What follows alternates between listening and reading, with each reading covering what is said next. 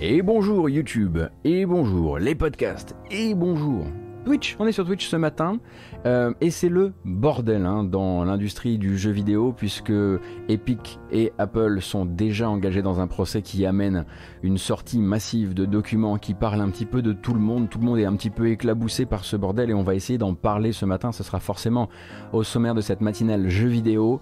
On essaiera aussi de parler des autres sujets, des gens qui ont été un petit, qui ont essayé de communiquer euh, autour de ça euh, durant la journée d'hier. On va parler de Game Pass, on va parler de PlayStation Now on va parler de FPS Boost, enfin voilà toutes les nomenclatures que vous avez l'habitude de manipuler maintenant si vous êtes euh, féru de jeux sur console. On va parler de crossplay aussi beaucoup par l'intermédiaire effectivement de euh, d'infos qui nous viennent de chez Epic. On fera le top Steam de la semaine précédente. On essaiera tout de même de regarder une ou deux bandes annonces de jeux indépendants, même si ça va pas être au cœur des choses. Et on parlera aussi de rachat de studios du côté de chez Oculus. Et avec tout ce bordel, eh bien il n'y a pas vraiment, il faut le dire, euh, on va dire de, grosses bandes annonces, voilà, de bandes annonces de la journée. Euh, il y en aura effectivement, mais là je n'ai pas un, voilà, un triple A autour duquel on puisse tous se réunir et se dire ah quand même le jeu vidéo c'est beau. Alors on va embrayer direct et sans trop attendre euh, sur bah, les nouvelles annonces du Game Pass. Hier encore en matinale vous me posiez la question, vous me demandiez mais alors du coup est-ce qu'on a déjà les nouvelles infos sur, vous savez que le Game Pass communique grosso modo toutes les deux semaines sur les sorties à venir pour les deux prochaines semaines. Et hier je vous disais bah non j'ai pas plus d'infos que vous, bah ça tombe bien, hein, elles sont tombées, euh, elles sont tombées hier soir, ce qui nous permet d'être un petit peu plus au clair avec ce qui va entrer et sortir du Game Pass de Microsoft. Alors, dans les entrées et dans les jeux dont on savait déjà qu'ils allaient arriver, euh, je vais peut-être, attendez une seconde, euh, non, on va le faire euh, comme ça, sans, sans document, visuel à, vous mettre sous les yeux. Le 4 mai, dès le 4 mai, ce sera l'arrivée d'un jeu qui avait déjà été annoncé comme arrivant dans le Game Pass console et PC, Dragon Quest Builders 2. Alors, ne me demandez pas ce que c'est ou ce que j'en pense, malheureusement, j'ai toujours regardé Puyo y jouer. a priori, le seul jeu de récolte crafting euh, qui pouvait intéresser Puyo, il fallait que ce soit effectivement celui qui soit tiré euh, de, euh, de, la série, de la série Dragon Quest. Donc Builders 2 arrive sur console et PC, enfin dans les Game Pass console et PC le 4 mai et le 6 mai on va avoir une première fournée, oui, assez massive quand même de jeux, avec Outlast 2 qui arrivera donc sur console, PC et xCloud, Steep, donc le jeu de, j'allais dire de dégringolade de, de pistes, mais plutôt de descente. euh, de pistes euh, de Ubisoft qui ben, continue à se trouver une troisième, quatrième vie euh, du côté du Game Pass, du Xbox Game Pass, donc du Game Pass console. ce sera le cas aussi en xCloud si vous avez déjà accès au service d'une manière ou d'une autre. Et FIFA 21, donc FIFA 21 qui entre dans le bouquet EA Play. Et en entrant dans le bouquet EA Play, ça veut dire que si vous êtes abonné Xbox Game Pass, vous pourrez y accéder si vous avez le Game Pass Ultimate sur console ou le Game Pass tout court sur PC, puisqu'on rappelle donc que le bouquet EA Play est désormais accessible sur PC aux abonnés juste Game Pass. Euh, donc peut-être l'occasion de vous faire euh, votre, votre propre avis sur FIFA 21, mais attention, on ne tombe pas dans fut. Hein, on est gentil, euh, on a bien écouté la matinale, on sait que c'est euh, blindé de tactiques euh, prédatrices horribles, donc on y va doucement et on essaie de faire attention à ses argents, hein, c'est quand même important. Et le, 13 mai, hein, un tout petit peu plus loin, on va arriver sur mes, une de mes collections remaster préférées, à savoir Final Fantasy X et X2 HD Collection, qui arrive donc sur le Game Pass PC ainsi que le Game Pass console. Je vous recommande très chaudement en tout cas euh, ce remaster si vous avez le temps de le faire. Alors après les avis hein, euh, euh, sur, sur FF10, tout le monde en a un ou presque. je ne suis pas là pour débattre avec vous, mais la collection est très bien faite. C'est du travail qui est fourni par Virtuose, qui a très très bien bossé dessus. Et moi j'avais eu très grand plaisir à refaire FF10 sur, sur Switch via cette collection. Le meilleur FF, nous dit Atomium. Et Atomium, je t'embrasse. Euh, euh, et, donc voilà, donc l'occasion peut-être de faire cette découverte. Après, si vous voulez aller jusqu'à 10-2, il y a effectivement euh, toute une démarche première. Il faut réussir à dépasser les premières heures. Vous allez avoir un job système incroyable dedans. Mais à quel prix? Voilà, c'est toujours cette question-là. C'est combien de temps vous allez pouvoir survivre dans 10-2 Il faut réussir. Il faut réussir à dépasser cette première porte, mais elle est très épaisse. Derrière le gameplay, il y a un truc de ouf. Mais bon, voilà, c'est un jeu, c'est, pour beaucoup, c'est encore, comment dire, une, une j'allais dire un sacrilège, oui pour certains, je pense, une, simple bizarrerie pour d'autres, mais, euh, mais un sacrilège pour certains. Euh, et donc le 13 mai toujours, Just Cause 4 Reloaded, qui doit être une collection, euh, une collection revue et corrigée de Just Cause 4. Je dois dire que je ne suis pas trop renseigné sur le sujet, qui lui arrive sur cloud, console et PC, et Psychonauts, donc Psychonauts qui s'est même offert un petit trailer, et c'est tellement mal préparé ce matin que je vous ai pas préparé le trailer de Psychonauts pour, pour cette matinale qui vient finalement hein, préparer le terrain pour l'arrivée de Psychonauts 2. On rappelle que Double Fine ou plutôt Tim Schafer, euh, a communiqué sur le fait que euh, Psychonauts 2 c'était une réalité, que le jeu allait vraiment sortir cette année, que c'était le dernier report, et que du coup il fallait un petit peu préparer le terrain. Donc vous pourrez faire la découverte de Psychonauts à partir du 13 mai prochain sur Xcloud, Xbox Game Pass ou Game Pass PC. Red Dead Online également qui arrive sur console et sur cloud euh, dans le Game Pass. Et Remnant from the Ashes qui me semble-t-il était déjà dans le Game Pass console, mais qui arrive aussi le 13 mai euh, sur PC, sur le, Game Pass PC. Euh, Remnant from the Ashes, on rappelle donc hein, euh, l'une des rares productions récentes de Perfect World qui a été vraiment bien accueillie par les joueurs, appréciée, saluée une sorte de mélange hein, d'un coop TPS avec des mécaniques, on va dire, allez, on va vous dire des mécaniques d'endurance, des mécaniques de roulade et de grosses épées, euh, sans vous dire exactement qu'on parle de dark du jeu vidéo parce que c'est pas si simple que ça, euh, mais un jeu qui a eu euh, effectivement un, beau petit succès, notamment auprès des joueurs lors de sa sortie et qui en a encore. Et qui dit entrer dans le Game Pass, vous le savez, dit aussi sortie du Game Pass, parce que c'est assez simple, hein. le Game Pass est un programme qui va essayer de rester frais euh, en faisant entrer et sortir des jeux pour éviter de prendre trop de poids, pour éviter de, créer sa propre indépocalypse en interne. Et pour ça, il va falloir faire un peu de rafraîchissement, et les rafraîchissements, ça commencera par dire au revoir à partir du 15 mai. On est donc le 4 mai à l'heure où, on enregistre cette, cette VOD, donc vous avez euh, grosso modo 11 jours, c'est pas pour... Euh, augmenter votre, votre peur de, de, rater des trucs, mais vous avez 11 jours pour faire ces jeux-là si vous le désirez. Quoique après, une fois qu'ils sont sortis du service, vous pourrez vous les acheter à moindre frais hein, sur le Windows Store, parce que c'est comme ça que ça fonctionne. Le Microsoft Store ensuite vous fait des, des réductions sur les jeux qui sont sortis du Game Pass. Euh, ça sera le cas pour Alan Wake qui quitte les Game Pass console et PC. Ce sera le cas aussi pour Battlefield, Battlefield Gothic Armada 2, pour Dungeon of the Endless qui quitte tous les Game Pass, même le Xcloud, c'est malheureux, pour FF9, autre grand jeu FF, euh, qui quitte les Game Pass console et PC, Hotline Miami qui quitte le PC et Playby Quest de Crusades. Je ne savais même pas que Playby Quest était un jeu, mais en, tout cas il était sur le Game Pass PC. Ouh Maintenant on peut souffler.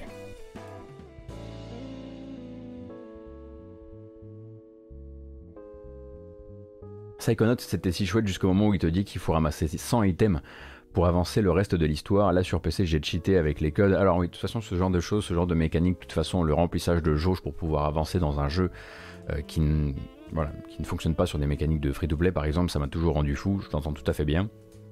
Et encore, je pense par exemple à en thème qui nous avait fait le coup.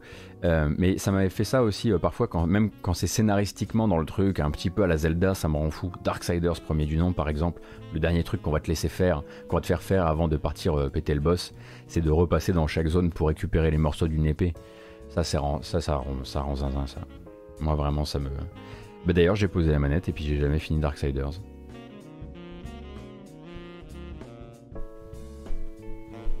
MH Rise, il n'y a pas du remplissage de jauge quand tu montes de rang. Si, mais MH Rise, euh, effectivement, je le mets un petit peu de côté dans la mesure où ben, on est sur du grinder quoi. Le jeu est un grinder. Monster Hunter c'est du grinding, Diablo c'est du grinding. Euh, si Diablo me dit ah bah désolé là pour avancer il va falloir que tu montes jusqu'au niveau, euh, va falloir que tu montes de 10 niveaux, je vais pas lui dire ah du don Diablo on n'est pas là pour monter de niveau parce que littéralement si on est là pour monter de niveau. Donc là j'avoue que euh, j'avoue que voilà, ça m'embête moins. Là, effectivement, sur le, sur le niveau, sur le contenu haut niveau, voilà, le jeu euh, MH est en train de me dire, bah là, il faut que tu montes en HR30 euh, pour avoir le prochain monstre du, du de l'update. Ce que je, à la limite, je peux comprendre.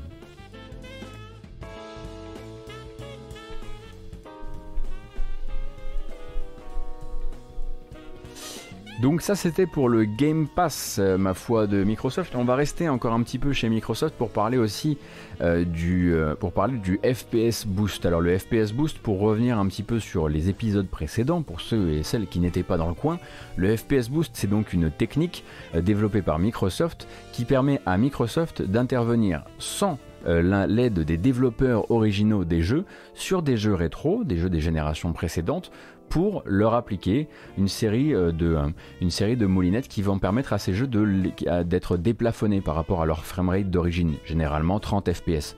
Le but étant de faire des économies, exactement des économies, parce qu'on ne va quand même pas demander à tous ces studios de repasser sur leurs jeux pour les déplafonner pour les nouvelles consoles. Non, alors qu'on pourrait avoir cette petite technique qui globalement a fait ses preuves, même si parfois elle est un peu obligée de massacrer euh, le, euh, la résolution d'affichage pour en, pour en arriver là. Et jusqu'ici, justement, le problème de Microsoft avec le FPS Boost, c'est que quand il le sortait, il le sortait sur un échantillon de 4 ou 5 jeux. Du coup, euh, le surlendemain, il y avait déjà des vidéos qui disaient Ah, attention, euh, sur euh, Fallout 76 par exemple, ben, sur, euh, Xbox Series X, ça va vous mettre une, une définition d'affichage qui est un peu celle d'une One Fat. et attention, peut-être que ça va le faire aussi sur Fallout 4 et ce genre de choses. Du coup, ils avaient ce problème un peu de si on les sort au compte-goutte, les gens vont en faire des tests. Et nous, on n'a pas envie qu'ils en fassent des tests. Donc après avoir fait une première fournée de 5 et une première fournée de 5, ils se sont dit, bon, vous savez quoi? Pour la prochaine fournée, on va en sortir 74 d'un coup. Voilà, 74, ça permet au moins aux gens de ne pas avoir le, d'avoir l'embarras du choix. Et puis ça, j'imagine que ça dilue un peu la question. Euh, comme ça, on est moins là à aller vérifier si ça fonctionne bien sur chaque jeu. Et donc, on va avoir une importante liste de jeux désormais compatibles avec le FPS Boost. On rappelle que ce n'est pas activé d'office. Euh, le FPS Boost, c'est un truc que vous pouvez activer comme un plugin de votre jeu qui va permettre à certains jeux de monter jusqu'à 60 FPS et à d'autres jeux de monter jusqu'à 120 FPS. Attention, pas toujours sur Xbox Series S et X, parfois uniquement sur Series X. Et ça tombe bien parce qu'il y a maintenant une URL officielle que je vous mets donc hop sur le chat. Et cette URL officielle vous à partir de aujourd'hui, on va dire, enfin même si elle existait déjà avant, elle vous renseignera sur la liste officielle des jeux compatibles FPS Boost euh, et compatibles jusqu'où. Alors sont arrivés récemment dans le service, alors il y avait déjà eu hein, une, première, une première fournée de jeux, notamment de jeux Electronic Arts, avant ça une fournée de jeux Bethesda, euh, sont arrivés récemment dans le service Yakuza 6, Alien Isolation, Metro Last Light, Wasteland 3, Deus Ex Mankind Divided, Shadow Warrior 2, un tas de jeux Lego et un tas de jeux Far Cry également. Euh, vous allez donc euh, avoir toutes les infos. Si vous voulez, par exemple, si vous avez une télé compatible 120 fps, waouh, le 120 fps désormais, enfin le 120 Hz euh, dans Lego, quasiment une sacrée collection de jeux Lego. c'est le cas aussi pour Metro 2033 Redux, que vous soyez d'ailleurs, hein, puisque ces deux colonnes là, c'est Xbox Series X et Xbox Series S, et on voit effectivement des jeux où le FPS Boost n'est juste pas disponible sur Series S. C'était le cas pour Anthem, c'est le cas pour Battlefield 1. Euh, et vous en trouverez d'autres puisqu'il y a plusieurs pages et que ces pages-là vont finir par s'étendre avec le temps. Euh, donc 120 euh, fps aussi sur super haute, ça fait du super ralenti du coup, c'est plutôt pratique. et donc vous avez cette, cette liste-là, et moi ça m'a surtout donné envie d'en placer une pour le, le community manager du compte officiel Deus Ex qui est probablement un des comptes officiels de jeux vidéo les plus tristes à regarder vivre malheureusement depuis de nombreuses années, puisque globalement c'est une personne qui va poster de temps en temps un petit gif animé euh, dès qu'il y a une référence plus ou moins lointaine au genre du cyberpunk ou à n'importe quel euh, futur d'anticipation. Il est à deux doigts de vous poster euh, des bandes annonces de séries Netflix qui n'ont rien à voir mais qui voilà ont une, une, référence lointaine à l'univers du cyberpunk. Et cette personne là hier a été en capacité de tweeter un truc neuf et nouveau en disant voilà Mankind Divided est disponible euh, via le FPS Boost de, Microsoft. Euh, donc euh, ça va être effectivement une, une quelque chose qui va toujours être, vous allez voir fleurir hein, autour de ça, énormément de, de tests divers qui vont vous qui vont rendre compte du euh, comment dire de l'état de tel ou tel jeu sur le service. Tout ne sera pas parfait parce que forcément un truc automatisé va, va forcément avoir aussi des effets de bord un peu un peu malheureux euh, sur certains jeux de, de cette sélection, mais En tout cas, ils sont très sérieux avec la chose, et c'est vrai que bon bah voilà dans ce, on va dire dans le l'écosystème des jeux vidéo tel qu'on est en train de les, étudier en matinale euh, non-stop là, euh, et surtout toute la partie rétro-compatible des choses, on a effectivement une plateforme qui a l'air, enfin qui fait un peu plus le travail et un peu plus le, travail de mise à disposition sous leur, sous leur meilleure forme possible, on va dire, euh, d'un maximum de jeux venant d'autres époques, même des jeux tiers. Alors que par exemple la génération PS3, on ne sait toujours pas comment la pratiquer légalement après après-demain.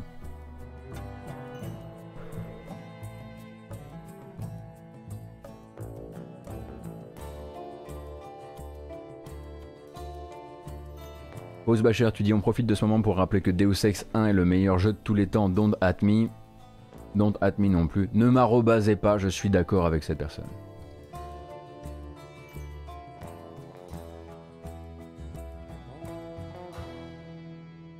Ah, c'est activé d'origine, euh, mais pas quand le jeu va devoir jouer sur sa résolution pour atteindre, euh, pour atteindre le truc. Oui, d'accord. Bah, de toute façon, vous avez aussi, hein, c'est écrit, euh, voilà. voilà. Ça, c'est la colonne qui vous dit quand c'est désactivé par défaut. Effectivement, c'est très minoritaire.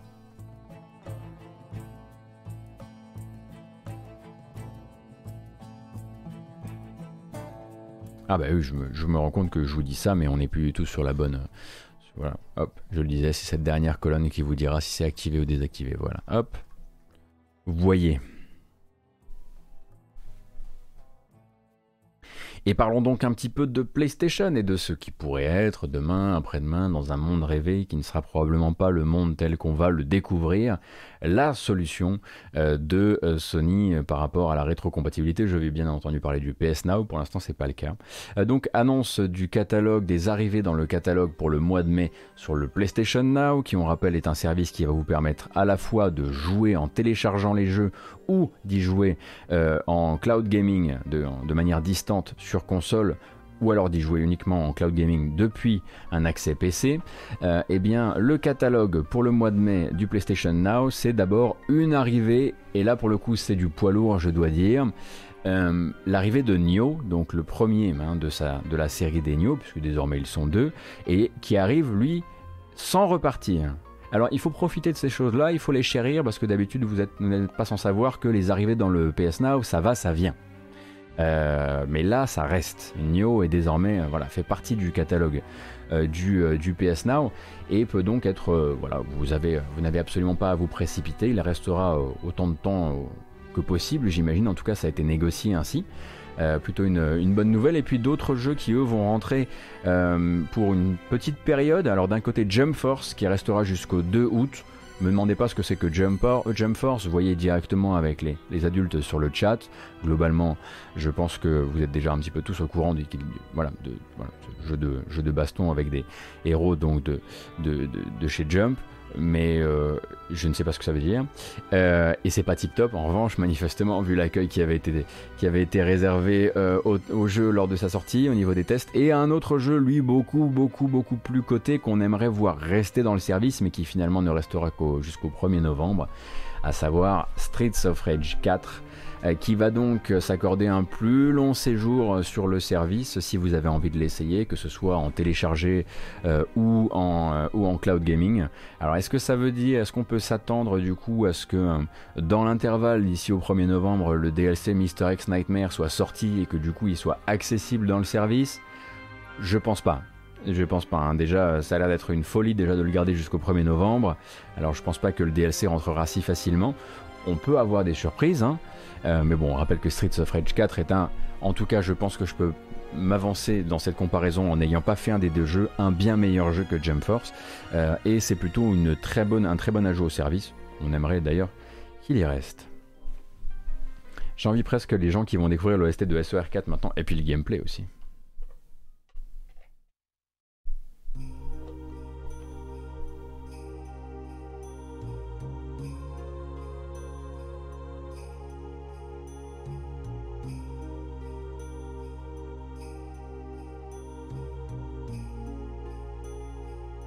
Est-ce qu'il est possible de trouver un jeu à la fois sur le PSN et sur le Xbox Game Pass? Ah, tu veux dire sur le, sur le PS Now et le Xbox Game Pass?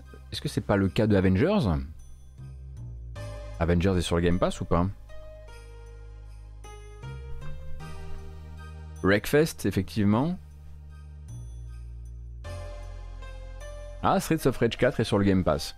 Généralement, ce que tu vas pas trouver, c'est en même temps. Euh, ah si, si, si, ça arrive, ça arrive. Effectivement, Wreckfest, hein, qui, est, euh, qui est là dans le PS Plus euh, et sur le Game Pass. Streets of Rage 4 est sur le Game Pass. C'est vrai, je l'oublie toujours parce que moi je l'ai fait sur plein de, plein plateformes, mais pas celle-ci. Merci, c'est gentil à la store. C'est très gentil. et oui, non. Alors j'imagine qu'effectivement ça peut se chicaner là-dessus, mais de temps en temps, bah, c'est, finalement l'éditeur ou le développeur qui parvient à, en profiter le, max. quoi.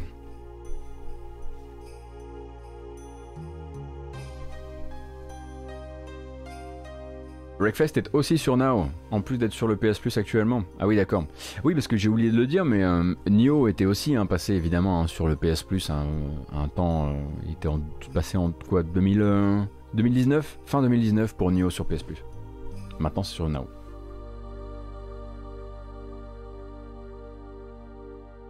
Et puisque nous y sommes encore et qu'on est en plein euh, sur du Sony versus Microsoft, Microsoft versus Sony, alors attention parce que quand je vais le dire, ça va vous rappeler une autre actu et vous allez faire des oh mais en fait c'est pas si fou que ça parce que ce n'est pas du tout le même engagement. Sony annonce donc un partenariat avec Discord. Certes, une petite semaine et demie après qu'on ait appris que Microsoft euh, et Discord n'étaient plus dans les discussions euh, qui devaient les amener éventuellement à un rachat à 10 milliards dollars. Euh, là, on parle juste d'un partenariat. Alors, juste, oui et non. Hein, effectivement, ce genre de partenariat, c'est signé aussi avec un. Voilà, il y a un petit bifton qui passe entre les deux, puisque donc dans la récente levée de fonds opérée par Discord, qui me semble en fait, il me semble que Discord, la nomenclature de ces levées de fonds, c'est A, B, C, D, E, F, G, et là on est à la levée de fonds H. Voilà c'est dire s'il y en a eu. Euh, et donc dans la récente levée de fonds, petite injection de blé euh, venant de PlayStation d'un montant euh, non spécifié. Cependant, ce qu'on apprend en gros, c'est que Discord va devenir, va entrer de plein pied dans l'écosystème PlayStation. En gros, je vous cite ce qui est dit dans le communiqué. Nos équipes sont déjà au travail pour connecter Discord à l'écosystème de jeux social du PlayStation Network et donc c'est Jim Ryan hein, qui écrit le blog post, euh, avec comme but premier de faciliter les échanges quelle que soit la plateforme, chose on ne peut plus nécessaire, on l'imagine, hein, quand la plupart des gros jeux à succès et donc à grosse rentabilité sont désormais crossplay. Donc le but ce serait de dire demain vous êtes sur PlayStation, grâce à Discord vous pouvez discuter facilement avec des gens euh, qui jouent sur PC, avec des gens qui jouent... Euh, ce que bah déjà PC. Euh, mais globalement, euh, c'est euh, alors c'est rigolo parce que ça fait un peu ceinture et bretelle parce que c'est probablement eux qui avaient le meilleur le meilleur aspect social, je dirais en termes d'accessibilité simple au chat vocal et ce genre de choses. Et en plus, ils rajoutent Discord. On pense effectivement, on pense du coup forcément à la Switch et on rigole un petit peu. Euh, mais euh, c'est effectivement un move tout à fait. Euh, alors sur smartphone, hein, évidemment, hein, le smartphone est déjà utilisé par beaucoup de gens qui justement l'utilisent pour discuter avec d'autres gens avec qui ils jouent en crossplay. Ils se mettent tous sur Discord par smartphone ou par, ou par laptop ou quoi que ce soit. et là, bah, maintenant, ce sera directement intégré dans votre, dans votre écosystème PlayStation. En revanche, il faudra être un petit peu patient pour que cette intégration soit actée, on va dire, euh, puisque donc les ingénieurs de Sony sont au travail dessus pour l'instant et que ça sera utilisable à partir de 2022. Début 2022, fin 2022, ça on ne sait pas. Euh, c'est juste que voilà, c'est un projet et l'argent a déjà changé de main, évidemment. Mais rien à voir avec un rachat, rien à voir avec euh, un nouveau prétendant pour posséder pour posséder euh, Discord, qui a l'air, hein, pour rappel, aux dernières nouvelles, de s'être retiré des discussions euh, pour un rachat, euh, parce qu'ils avaient envie de rester indépendants pour le moment, et parce que globalement, les 10 milliards de Microsoft ne réglaient pas certains soucis qu'ils pouvaient peut-être avoir avec les plans que Microsoft avait pour Discord, puisque pour rappel, hein, Discord est, un, est une société qui n'aime pas, comment dire, qui n'a pas l'air de vous faire facilement confiance et qui a l'air d'avoir besoin qu'on lui présente un plan qui lui plaît euh, pour la suite du service après rachat. C'est pas le cas de tout le monde, c'est pas le cas de tous les gens qui revendent une entreprise, mais c'est le cas pour les deux, les deux cofondateurs de Discord.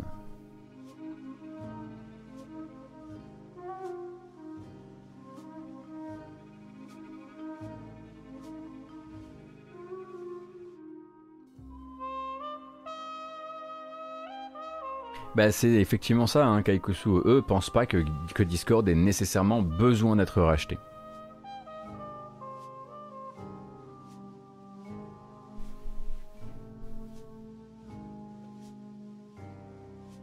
Je sais pas si Discord est rentable, mais en tout cas Discord fait des levées de fonds euh, constamment sans être euh, trop inquiété par, euh, par la question pour le moment. Et petit trivia hein, pour, pour le, sourire acidulé du matin, l'un des cofondateurs du Discord s'appelle Jason Citron. Et ça, c'est toujours un petit peu rigolo.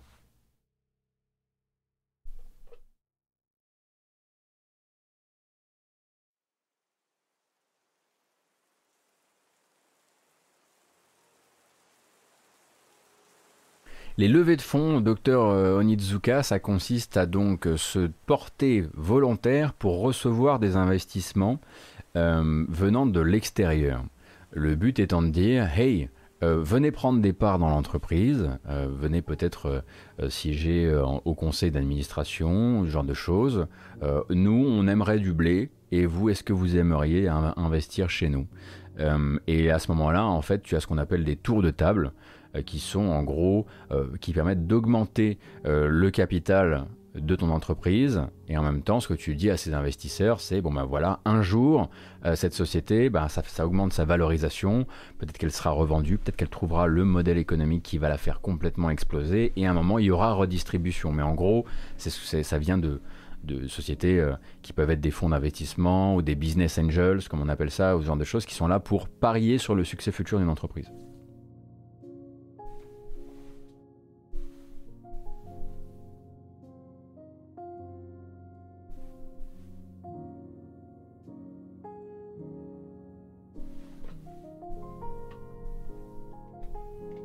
Voilà. Et quand ta boîte se fait racheter, les investisseurs se font rembourser avec un joli bonus. Donc c'est pour ça que nous on appelle ça des tours de table. Euh, mais en anglais, sur les articles, tu liras souvent ça comme étant des euh, rounds. Voilà, généralement c'est rounds qu'ils utilisent euh, pour, pour parler de justement ces moments-là. En gros, c'est pour ça que parfois tu entends parler, bah tiens, Sony a placé un petit 200 millions chez, chez Epic, parce que Epic a relevé un milliard par exemple.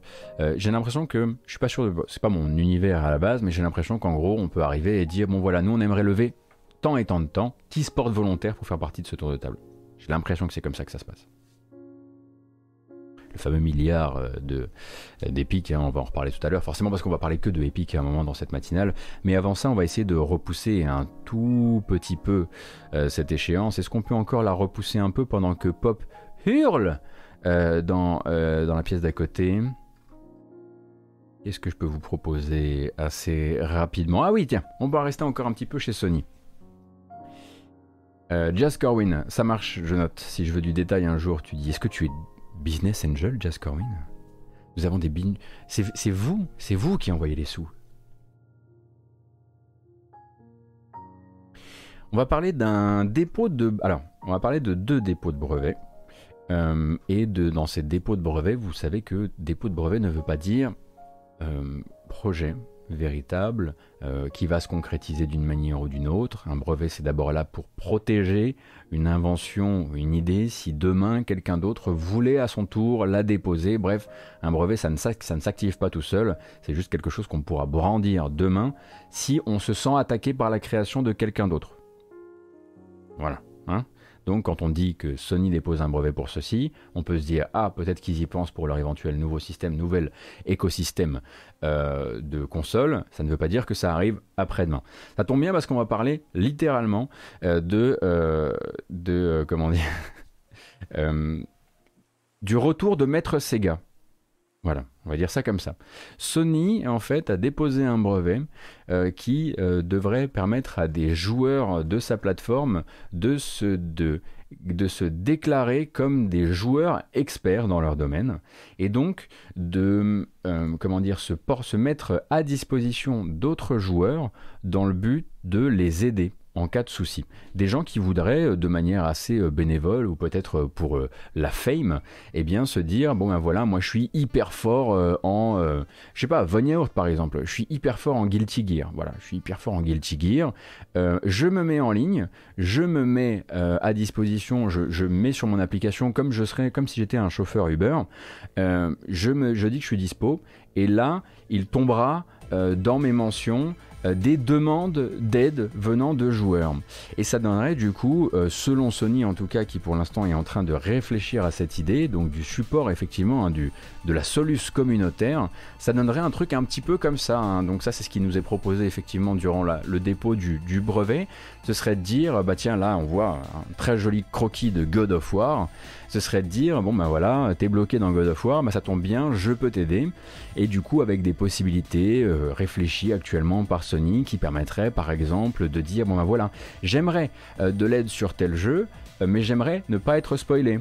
Auquel cas, bah, évidemment, la personne en face va essayer euh, de ne pas, euh, euh, déflorer l'histoire pour cette personne. Et les joueurs experts de l'écosystème Sony, dans, cet endroit extrêmement lointain qu'est l'éventuel dépôt et création de cette, cette idée, pourraient aussi dire, bah, en fait, moi j'ai déjà préenregistré des vidéos, on voit peut-être un petit peu là-dedans l'envie chez Sony euh, de créer peut-être quelque chose d'un peu plus du type écosystème vidéo euh, sur la plateforme, puisqu'on voit que ces derniers temps, ils ont pas mal retapé leurs outils justement d'édition vidéo, avec la possibilité par exemple de dire, bah ça tombe bien ton problème, en fait, moi je l'ai déjà enregistré en vidéo, j'ai déjà une soluce, euh, et du coup, bah tiens, voici l'extrait vidéo, bonne journée, bon courage. Merci beaucoup Kelta pour le cinquième mois d'abord. Effectivement, le partage d'écran peut être également une autre, euh, solution. Et donc tout ça, bah, ils aimeraient... Euh, en tout cas, ils l'ont déposé. Qu'est-ce qu'ils en feront demain On ne sait pas trop. Mais vous pourriez éventuellement redevenir, euh, redevenir maître Sega. Est-ce que c'est pas le truc de Solus qui avait été annoncé? Ils avaient parlé effectivement pendant un temps d'avoir, de faire du partage d'écran facilité, qui était un petit peu inspiré de ce qu'avait annoncé aussi euh, Stadia pendant un temps, hein, euh, avec euh, effectivement une connectivité rapide à la partie de quelqu'un d'autre pour le voir jouer. Alors le partage d'écran ça existe déjà, mais globalement, en tout cas, ils, réfléchissent en tout cas suffisamment pour, pour passer par le brevet à cette idée d'avoir des, des, des référents, des joueurs référents pour qui le désirera et pour qui désirera en être surtout. Alors après, effectivement, ça pose plein de questions. Euh, comment tu invites les gens à devenir ces fameux référents? Est-ce qu'ils ont des gifts? Est-ce qu'ils ont un statut particulier sur la plateforme?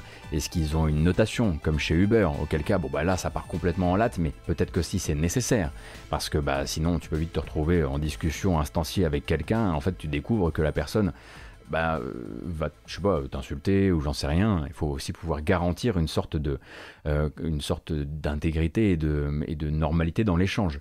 Mais pour ça, ça demande effectivement plein de systèmes autour de ça. On peut pas juste mettre des gens en relation qui ne se connaissent pas, qui ne sont pas ajoutés en amis normalement sur la plateforme, euh, sous prétexte qu'il y en a un qui a dit qu'il avait de l'aide, qu'il avait besoin d'aide, et que l'autre était s'est déclaré joueur expert sur un sujet.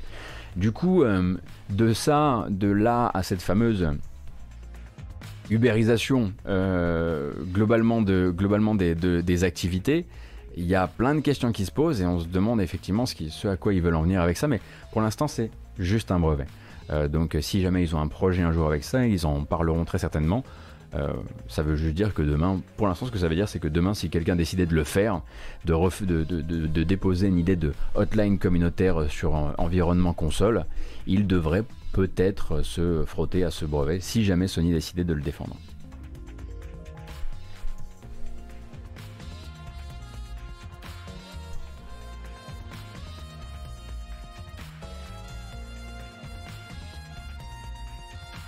ça peut permettre à certains de se lancer dans des jeux qu'ils trouvent trop intimidants autrement, pourquoi pas en vrai, mais après il y a un potentiel de barrage en live assez puissant. Ah oui, je suis d'accord. Oui, oui, c'est bien.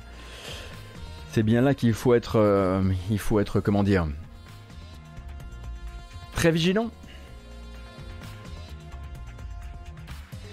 Attention, ils se lancent pas dedans, Naked Sun. Vraiment, ils ont juste posé un truc pour l'instant. Donc, euh, le jour où ils se lanceront dedans, là, on pourra dire, oh on flippe. Mais pour l'instant, Cette news nous apparaît à nous uniquement parce qu'il y a des gens qui surveillent les brevets en espérant y trouver demain la nouvelle manette, le nouveau casque de réalité virtuelle, ce genre de choses, des choses plus concrètes. Hein, du pain, du fromage, euh, et, qui finalement, euh, et qui finalement se retrouvent à, sortir ce genre de choses de, de leur recherche.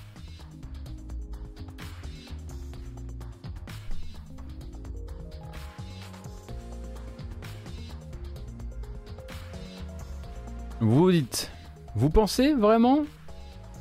Déjà?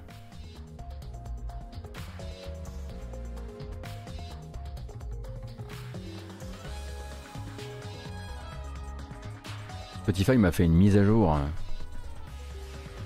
Surprise, je suis tout perdu là. Toute mon interface est cassée. Écoutez, faisons. Il est 10h12. Nous sommes 1620. On s'apprête à parler d'épique en long, en large et en travers. Peut-être que on peut s'autoriser ça. D'accord. Ah non, 1624 quand même. C'est pas rien, c'est pas trois personnes. C'est vrai ça.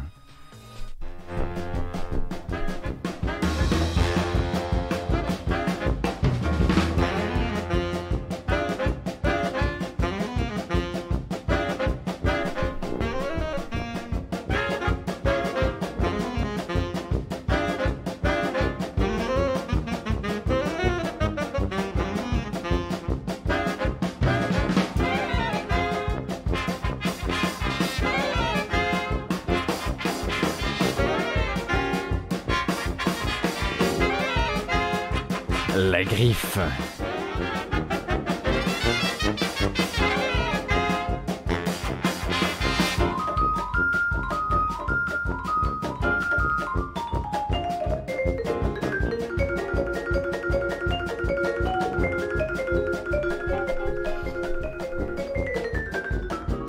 J'espère que vous allez bien, j'espère que vous vous réveillez bien, j'espère que je vous casse pas trop les oreilles avec mes bêtises chaque matin.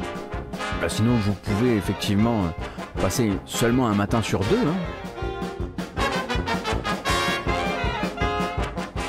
Mais c'est le principe, à un moment ou à un autre, juste on célèbre le fait qu'on est beaucoup et puis ensuite on reprend évidemment le, cours de notre émission, classique, sérieux, carré, rien que des chiffres, euh, préparation hors pair, rien qui casse.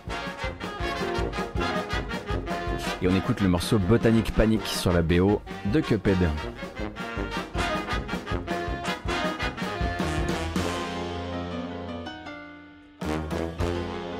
Savez ce qui se prépare.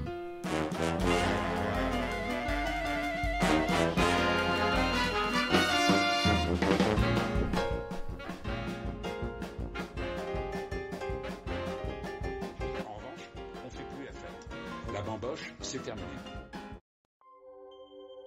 C'est fini. C'est fini. Nous voilà obligés d'écouter du, du Xavier Dang, comme des animaux. Tant pis.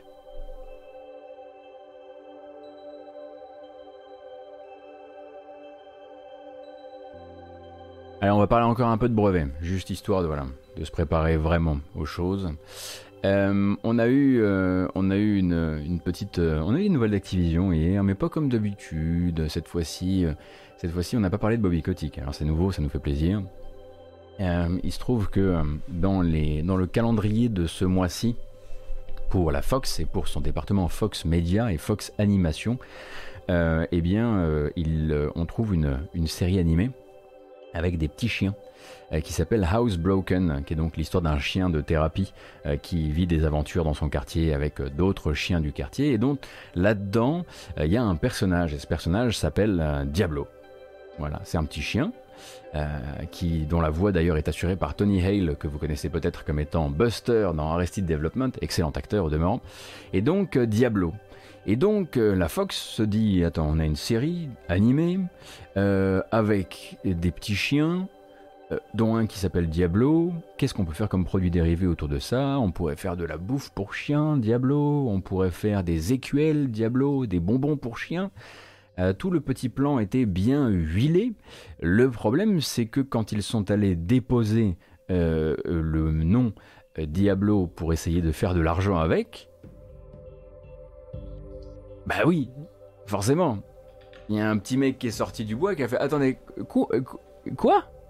De l'argent avec le nom Diablo? Vous ne jouez pas aux jeux vidéo, vous, c'est ça? Euh, et du coup, donc Activision Blizzard est apparu de nulle part, hein, sorti de sa boîte comme ça, coucou, en disant, euh, bah écoutez, en fait, nous, euh, ça va pas être possible, parce que du coup, on va bloquer votre dépôt, on va faire une demande de blocage de votre dépôt de cette, de cette marque, donc pour de la distribution de, de, de produits dérivés, au motif que d'ailleurs, c'est quoi qui est... Alors, au motif que ça pourrait créer des confusions, voire des erreurs. C'est vrai, on pourrait avoir peur par accident hein, euh, d'acheter de la bouffe pour chien euh, euh, à l'effigie du, Seigneur des Enfers. Un truc très classique et très normal.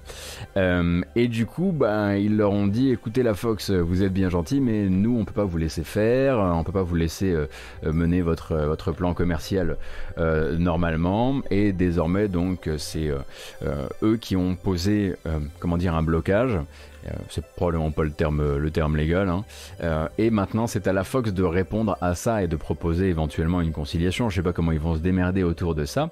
Euh, mais c'est marrant parce que du coup, étant obligé un petit peu de se justifier de l'importance du poids du nom Diablo, une opposition, merci Tragic System une opposition donc, eh bien le, le, texte donc fait vraiment mention de euh, mais vous savez, genre Diablo, c'est un, vrai truc, quoi. Donc euh, ça fait qu'il y a une longue liste qui nous dit, voilà, alors euh, nous des Diablo, on en sort depuis 97 quand même. On a vendu masse masse, on a fait masse caillasse avec ça. Il y a plein de DLC. Il y a Diablo Immortal qui sort cette année en plus, et on a Diablo 4 qui arrive juste derrière. donc vraiment, il y a, vraiment un, paragraphe qui, qui, donne vraiment cette impression, ce besoin de légitimité, genre, c'est pas parce qu'on a des jeux vidéo qu'on n'existe pas. Euh, et donc globalement, bah, c'est désormais à la Fox hein, de, réagir par rapport à ça. Mais je, voilà, je suis passé là-dessus. Je suis passé là-dessus euh, hier soir. Je me suis dit, euh, avant de passer sur Epic, vous serez peut-être heureux de savoir qu'il y a désormais une, bataille de, marques déposées entre, Diablo et des écuelles pour chiens. Voilà, tout est possible. Mais c'est vrai qu'à chaque fois qu'on parle d'Activision, c'est rare qu'on parle d'Activision en disant, ouh, vous nous avez régalé. Ah si, si, il y avait Diablo 2 Resurrected quand même qui m'a mis dans un état de un état de transe absolue, c'est vrai, j'avoue. Bon, c'est l'heure.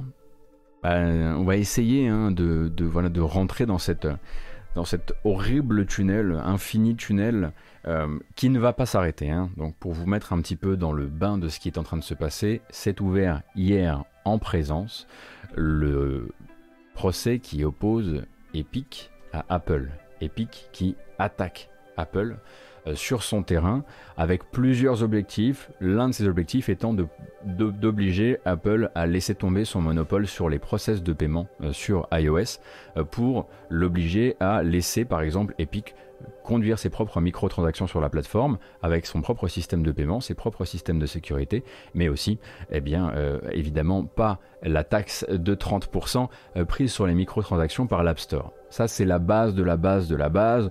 Autour, on pourrait encore arguer qu'il y a une grande guerre qui est là pour le développeur, hein, voilà, le développeur mis au centre des choses. Euh, le but étant évidemment pour les développeurs de demain se pointer avec leur propre process de paiement et de pouvoir bypasser celui de Apple. Apple qui va se, défendre en disant attention, euh, tout ça c'est quand même d'abord de la sécurité, puis nous on vous fournit quand même quelque chose de carré. On ne peut pas laisser, euh, laisser n'importe qui faire n'importe quel type de transaction chez nous. Et puis à côté de ça, il y a derrière aussi le besoin bah, pour euh, Epic de faire débloquer Fortnite euh, sur la plateforme App Store, puisque Fortnite est toujours, bloqué sur l'App Store depuis qu'ils ont justement essayé eh bien, de faire des de processer des paiements euh, dans le dos euh, d'Apple via leurs propres outils. Et Apple a fait bah, les termes d'utilisation, c'est pour tout le monde, hein, donc désolé, mais non. En vérité, c'est pas vrai parce que les termes d'utilisation c'était pas pour tout le monde. Apple, Apple fait déjà, il me semble, des fait déjà des, des conditions d'utilisation. Pardon, je sais qu'il va y avoir plein d'anglicismes. Je suis déjà navré Shinto. Euh, il faisait déjà quelques, quelques petites euh, exceptions, notamment pour Amazon, si je dis pas de bêtises, mais pas pour Epic. Bref. Euh, et donc, ça, ça commence. Ça a commencé hier, ça va commencer en présence. Et comment ça va se passer? Il va y avoir des envoyés des deux parties qui vont se retrouver dans une pièce, ça se passe aux US, et qui vont discuter pendant plusieurs semaines de tout ça. Et il va y avoir beaucoup de documents qui vont sortir puisque les deux parties vont essayer de prouver que l'autre, eh bien, elle n'est pas si euh, euh, carrée et cohérente que ça avec sa politique. Et nous, en fait, on va être en dessous comme ça à recueillir les petites gouttes, le popcorn, hein, parce que ça va vraiment être du popcorn non-stop. Là-dedans, il y a donc c'est un procès qui est quand même quasiment à huis clos. Il y a une journaliste qui a le droit d'être là et de faire des retranscriptions toute la journée. En revanche, il y a beaucoup euh, de documents qui sortent sur Internet. Et puis, il y a la possibilité, si vraiment vous avez vraiment le, goût des choses lourdes, euh, c'est de vous connecter donc sur une téléconférence qui vous permettra de qui vous permettra d'écouter l'intégralité du euh, l'intégralité du procès. Donc c'est pas vraiment un huis clos, euh, mais vous pourrez voilà vous connecter et écouter vraiment les délibérations, les expositions euh, des des avis et des angles des deux parties, etc. ça va être long et ça va probablement occuper beaucoup des matinales à venir. Est-ce que je suis déjà fatigué? Absolument pas, car j'adore, ce que je fais, bien sûr. euh, à côté de ça, le procès mal, a forcément mal commencé. Pourquoi il a mal commencé? Parce qu'il a commencé avec une téléconférence mal réglée qui a vu donc l'intégralité des gens qui étaient connectés à cette téléconférence pouvoir parler euh, sur la transmission. Donc, imaginez tout ce qu'il y a avant ce procès, c'est Fortnite, c'est Epic qui essaie d'utiliser, de retourner euh, sa force de, clientèle contre Apple en créant le hashtag Free Fortnite. Ils nous ont banni de l'App Store. C'est d'abord une guerre pour le consommateur. Bon, bref, en 2021, manifestement, on pense que c'est encore une bonne chose euh, d'utiliser, on va dire, des, meutes de joueurs, notamment de joueurs adolescents, euh, dans des guerres entre sociétés. C'est parfait, hein, c'est tout à fait éthique tout ça.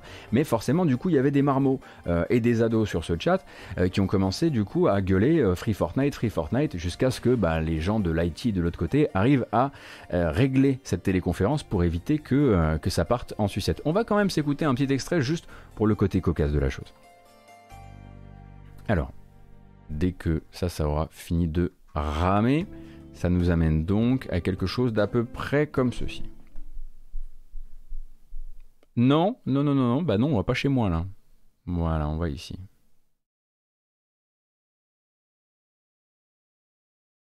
Est-ce que tu veux bien te charger? Mozi Évidemment, ça ne veut pas se charger, hein, sinon c'est trop simple.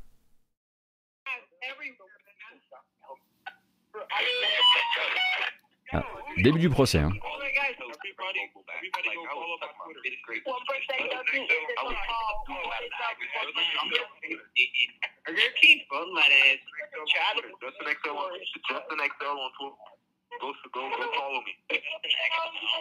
Donc là, il y a des mecs qui lâchent leur, euh, leur blast Fortnite pour, pour éventuellement se faire, euh, se faire follow. Et ça va durer hein, encore pendant un temps. Et on va entendre des gens dire euh, euh, si, Apple, euh, si Apple gagne, moi je jette mon iPhone à la poubelle. Il y a un mec qui dira, donc c'est une fameuse phrase qui risque de devenir célèbre dans le monde du jeu vidéo pour les années à venir. Je suis prêt à faire une gâterie à toutes les personnes dans cette pièce virtuelle pour que Fortnite revienne sur revienne sur l'App Store. Enfin bref, je vous ai fait, je vous ai fait évidemment la version polie. Euh, donc c'est comme ça que commence le procès. Et nous, pendant ce temps-là, on regarde le truc en disant Oh, waouh, c'est terrifiant. Mais les papiers commencent à tomber, les, euh, notamment les documents commencent à tomber, et c'est là que ça va devenir très intéressant pour nous, parce que euh, dans ces documents, comme je le disais, je vais, je vais avoir du mal parfois à vous expliquer pourquoi les deux parties se sont pointées avec ces documents qui sont tous disponibles sur une plateforme qui est accessible à tout le monde, hein, c'est la, la loi qui veut ça, mais du coup on va voir des bribes comme ça du business d'Epic qui vont se révéler à nous et qui vont nous dire énormément de bah, cette fameuse non-rentabilité dont on entend parler depuis quelques semaines maintenant. Hein. Souvenez-vous donc que Epic fait donc de l'investissement, de l'immense investissement euh, à perte pour l'instant dans le but de faire de l'acquisition sur son Epic Game Store. L'Epic Game Store, le but c'est de prendre des parts de marché à Steam, en tout cas d'obtenir de nouveaux utilisateurs. Eux, ce qu'ils cherchent, c'est des inscriptions. Ils cherchent pas à faire de l'argent, pour l'instant, ils cherchent à faire venir des gens sur le service grâce à des jeux offerts toutes les semaines, et ceci depuis 2018, euh, quelque chose comme ça. Et du coup, la question qu'on se posait depuis longtemps, c'est combien il paye un jeu, combien il paye une, un jeu pour pouvoir le mettre à disposition gratuite pendant une semaine sur l'Epic Game Store alors qu'il va être sur-téléchargé? Et surtout combien ça leur rapporte aussi? Bah, ça nous amène sur ce genre de petits graphiques plutôt sympathiques. Alors là, c'est pas un graphique, mais plutôt un tableau en l'occurrence. Et on apprend pas mal de choses intéressantes. Voilà par exemple que euh, le premier jeu donc qui a été amené sur le service de manière gratuite pendant une semaine, c'est Subnautica.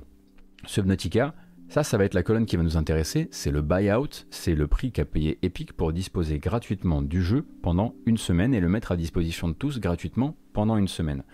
Euh, là, vous avez la date de mise à disposition. Là, vous avez donc qui vend, donc le développeur ou l'éditeur. Alors, j'aimerais pouvoir zoomer un peu, mais manifestement, on ne me laisse pas faire. Alors, je suis un peu embêté. Euh, du coup, euh, plus je zoome, voilà, moins je zoome. Attendez, pourquoi ça m'emmerde comme ça? Et ici, vous allez avoir un truc qui est assez intéressant. Donc là, c'est le nombre, en gros, via du tracking. Euh, ouais, je vais save l'image, je reviens tout de suite. Exactement ce que j'allais faire. Euh, c'est le nombre via tracking en fait euh, de comptes qui ont été créés par l'intermédiaire de de cette mise à disposition de jeux gratuits. Donc en gros, attendez, hop, voilà, on y est, on y est. Monsieur Amande les téléphones marchent. Donc ici, c'est le nombre de comptes qui ont été créés, on va dire, à la suite de la mise à disposition récente d'un jeu. Et ça, en gros, ça va être le ratio, globalement, euh, par rapport, le ratio entre l'argent qui a été versé par Epic et le nombre de comptes créés. En gros, combien euh, m'a coûté euh, le jeu par nouvel utilisateur créé Combien m'a coûté un nouvel utilisateur avec ce jeu-là du coup, on découvre donc 1 400 000 dollars pour Subnautica. Subnautica, il a un statut un peu particulier, c'est le premier jeu euh, euh, de ce, du programme. Forcément, c'est lui qui génère bah, une foule d'arrivées sur le service. Et euh, bon, effectivement, ils l'ont payé cher. Et forcément, bah, il, ça leur a coûté cher, c'est assez normal, mais ils, se, rentrent quand même déjà, voilà, ils rentrent avec un, pourcentage de 17% de nouveaux arrivés euh, sur, euh, sur l'Epic Game Store. Donc on part du principe que 17% des gens qui téléchargent gratuitement le jeu à ce moment-là sont des nouveaux arrivants, ce qui est plutôt pas mal. Ils dépensent sans compter, mais vous allez voir qu'au niveau des tarifs, on se retrouve quand même avec des choses assez hallucinantes. Super Meat Boy, qu'on pense être effectivement un jeu historique, un, jeu qui n'a euh, pas d'heure, pas de date, pas d'âge, eh bien effectivement c'est un achat à 50 000 balles, 50 euh, 000 balles donc euh, qui, qui bon bah en plus va, vont pas générer beaucoup de, nouveaux, de nouveaux, nouvelles arrivées et du coup bah, ça fait plutôt une très belle opération pour, pour, pour Epic. Il faut bien comprendre hein, que la manière aussi la plus comment dire futée de le voir, c'est que ce que ici on voit comme étant le plus coûteux pour Epic, virtuellement, donc cette colonne Epic UA Cost, euh, virtuellement, ça veut dire que c'est le meilleur deal, plus c'est haut, plus le deal est bon pour le développeur. C'est combien il touche euh, par rapport au nombre de, joueurs touchés. Parce que plus il touche, euh, enfin moins il touche par rapport au, nombre de joueurs touchés, moins en fait, c'était un bon deal pour eux de se mettre sur le service. Euh, donc il va y avoir quelques gens qui vont particulièrement tirer leur épingle du jeu là-dedans, un Inside par exemple, euh, Inside euh, ainsi que hop ainsi que Céleste. Céleste, du coup, moi que je, effectivement, Inside, ça, s'achète, pardon, à 800 000 dollars, on le voit ici, hop, tac. Et c'est quand même pour Epic 11 dollars par nouveau euh, par euh, nouveaux utilisateurs sur le service. Céleste, c'est 12 dollars que paye Epic par nouvel euh, utilisateur sur le service. Alors pourquoi On pourrait se dire, attends, c'est pas possible. Céleste, de base, est un jeu qui doit attirer du monde. Je pense qu'il y a plusieurs solutions. La première, c'est que déjà, probablement beaucoup de gens avaient déjà touché à Céleste avant. Je vais d'abord regarder juste comme dit Dream. Pas tout à fait. Gotos, l'intérêt du développeur c'est entitlement parce que c'est le nombre de joueurs ayant téléchargé et pas le nombre de nouveaux clients Epic. Euh, d'accord. Entitlement, tu dis? Entitlement, c'est le nombre de téléchargements, hein, c'est ça? Ouais, mais le Epic UA Cost, il est basé sur les entitlements ou sur, euh, ou sur les nouveaux comptes? J'ai du mal à comprendre ça.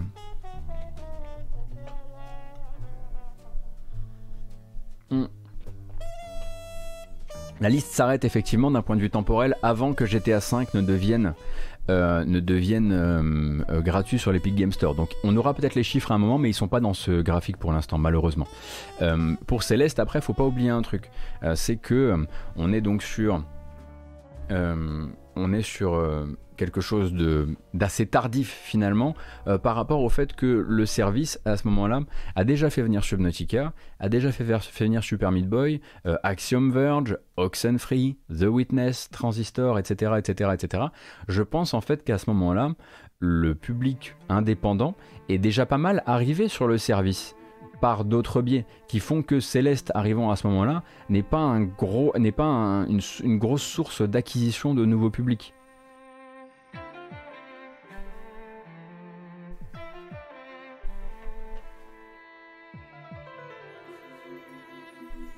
Bah, les chiffres pour Total War Troy qui était gratos lors de sa semaine de sortie, Weirwood Inc., euh, ça va être euh, un peu particulier, ça risque très probablement à mon avis d'apparaître comme zéro ici, comme Metro 2033 Redux. Je pense qu'en fait quand le jeu est en exclusivité jour 1 sur l'Epic Game Store, c'est pas, ça rentre pas dans la colonne buyout. Euh, d'où le fait que ici on voit que Metro 2033 il fait zéro. En fait c'est parce qu'à mon avis ça doit rentrer dans une autre catégorie.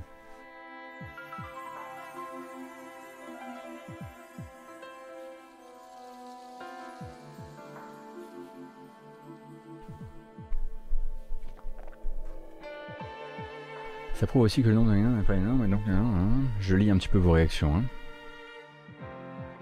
Le UA cost, c'est combien ça a coûté à Epic d'avoir un nouvel utilisateur? Ouais, c'est le coût d'un nouveau user. Voilà. Pour le dev, ça ne change rien, il touche son deal de base. Il a même peut-être intérêt à avoir peu de DL pour faire des ventes, des ventes ailleurs.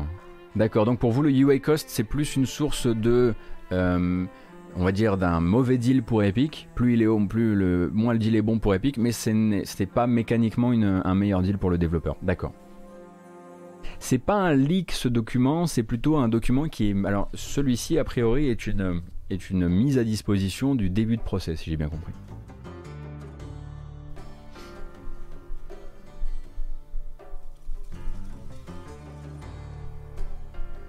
Euh, oui, effectivement, euh, Xam, Metro 2033 Redux était sorti sur Steam bien avant, ça devait faire partie du deal avec exclusivité de, Metro Exodus sur Epic. On va en parler d'ailleurs d'un deal d'exclusivité, celui de Borderlands 3 tout à l'heure.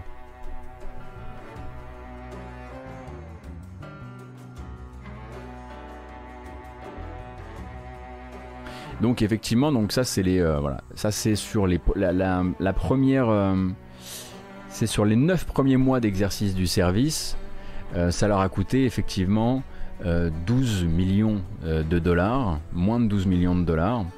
Ce qui, je trouve, alors, je ne suis pas développeur indépendant, je serais bien en mal de, bien en mal de vous dire si c'est objectivement, en tout cas selon les, les, standards de l'industrie, des bons deals, mais j'ai été incroyablement surpris par, des, par certaines, certains tarifs et par certaines braderies en fait de jeux qui n'en étaient pas enfin, qui n'étaient pas forcément euh, euh, comment dire euh, qui n'avaient pas fait déjà trois fois le tour d'internet quoi.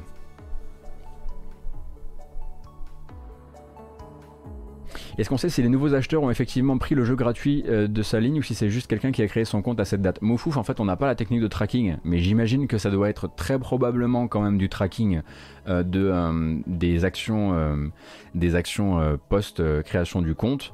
Et j'imagine très probablement en premier ajout dans le panier plus achat. J'imagine que c'est ça. Mais effectivement, on n'a pas le détail de la technique de tracking utilisée. A priori, quand on écoute les devs, ce deal avec Epic ne diminue de beaucoup les ventes, ne diminue pas de beaucoup les ventes sur les autres plateformes, donc même si ce n'est pas des gros chiffres, ça reste des deals ok tiers.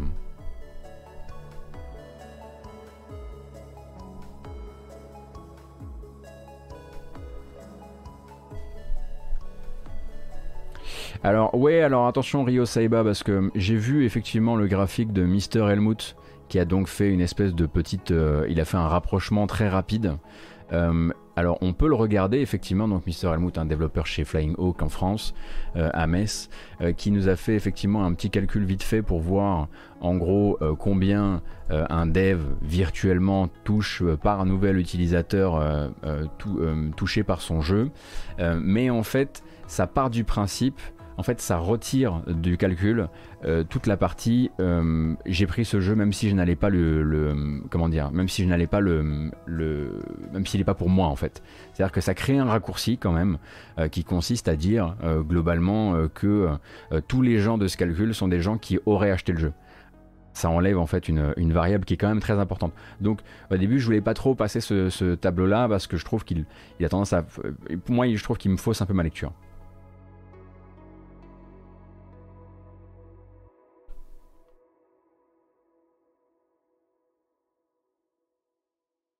Voilà exactement Ed Grimm. C'est un peu ce que je ressens aussi. Après, de toute façon, la sortie euh, de ces, comme vous le dites très bien, euh, la sortie de, euh, ces documents va permettre maintenant à voir, va, va, permettre aux développeurs de voir à quelle sauce ils ont été mangés et de voir à quel point les deals sont pas ouf en fait. de voir par exemple effectivement que voilà, le plus haut finalement c'est un Batman Arkham qui est à peine plus haut que le premier sur le, sur le début d'exercice, qui est à peine plus haut que le, premier jeu à amener dans le service, à savoir Subnautica, on se rend compte que très probablement la sortie progressive de ces documents va très probablement aider quand même les développeurs demain à gérer différemment la chose. Je dis pas qu'ils vont tous réagir sur la seule base du tableau qu'on vient de regarder. En revanche, quand on aura deux semaines de procès dans les pattes, quand on pourra commencer à confronter beaucoup de variables entre elles et que les développeurs pourront faire des calculs qui sont plus scientifiques que les nôtres, en tout cas plus, euh, euh, qui sont plus euh, sourcés que les nôtres, peut-être que certains se rendront compte que il faut engager différemment ces discussions avec ces discussions avec Epic. Chose intéressante, si ça fuite ça demain après-demain, même le gars Von Yaourt euh, la suite de ces tableaux euh, pourra peut-être venir nourrir un update qui sait sur son article sur euh, Nacon et Frogwares, puisqu'on attendait toujours de savoir exactement quel avait été le prix de buyout de, de The Sinking City pour Nacon par Epic. Donc ça, ça pourrait être aussi intéressant pour nous.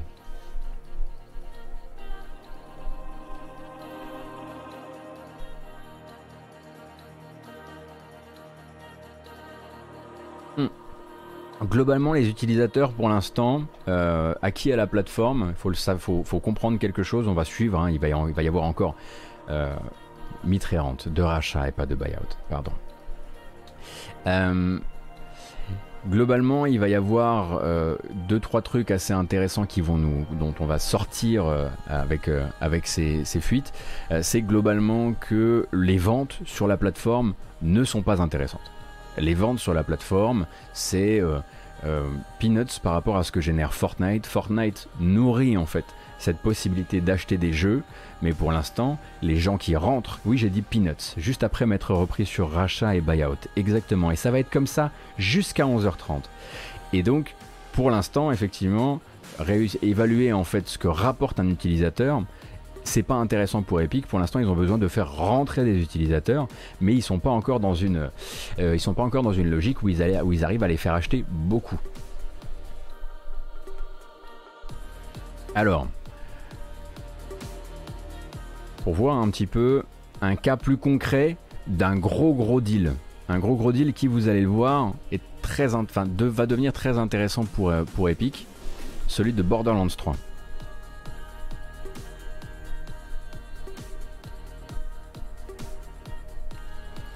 Alors ce document-là, vous pouvez le trouver sur Internet aussi. Voilà, vous allez pouvoir tout suivre avec ça, mais vous avez notamment ici cette slide 12 qui va vous dire alors le contrat avec Touquet autour de Borderlands, combien ça coûte? Eh bien ça coûte 146 millions de dollars. 146 millions de dollars pour à la fois avoir l'exclusivité sur Borderlands 3 à la sortie, mais aussi et en même temps un deal qui va permettre de, euh, à Touquet de proposer euh, dans les jeux gratuits qui vont suivre, hein, ça il me semble que c'était plutôt en 2019 si je dis pas de bêtises, Civilization 6 et la Ensome, la Collection de Borderlands. Donc Rien que pour pouvoir la distribuer, par exemple, vous voyez un Batman Arkham, c'était 1 500 000, Subnautica, c'était 1 400 000, la Ensome Collection de Borderlands, c'est, c'est Collection, c'est quoi déjà?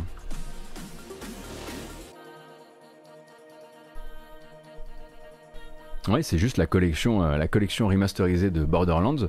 Ça coûte déjà 11 millions. Euh, Civilization 6, que pas un jeu, enfin si, qui est un jeu qui a son, qui a son âge quand même, 20 hein, millions.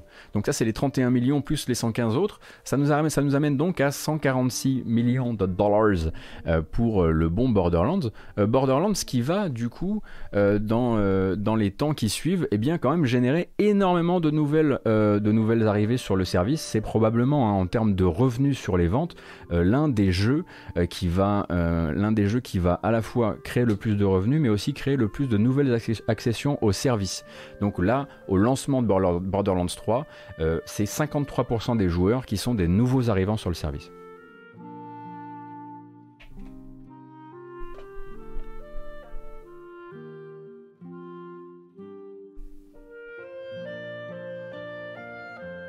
Alors attendez, je crois non. Alors si vous avez envie de vous bouffer tout ça, hein, vous avez de quoi faire, hein, parce que tous les voilà, paplards sont en train de sortir. Alors j'ai un autre truc que je vais vous montrer, euh, qui est oui, Attorney's Eyes Only. Effectivement, bah maintenant on y est, on fait ça. Hein. Euh, la carte des revenus quotidiens d'Epic sur Epic Game Store sur les 9 premiers mois d'exercice. Hop, la voici. Attendez. Est-ce qu'on va le retrouver le Borderlands? Hop Regardez un peu. Ça, c'est la popularité de Borderlands. Donc là, on est sur des millions. Hein. Combien de millions on fait au jour exact? Donc le, lancement de Metro, 2 millions. Division 2, flop. Hein. par rapport à un autre truc, on le voit à peine. Satisfactory, bon, on a d'autres hein, comme ça qui sortent un peu du lot. On voit effectivement les soldes, mais Borderlands, c'est la requête.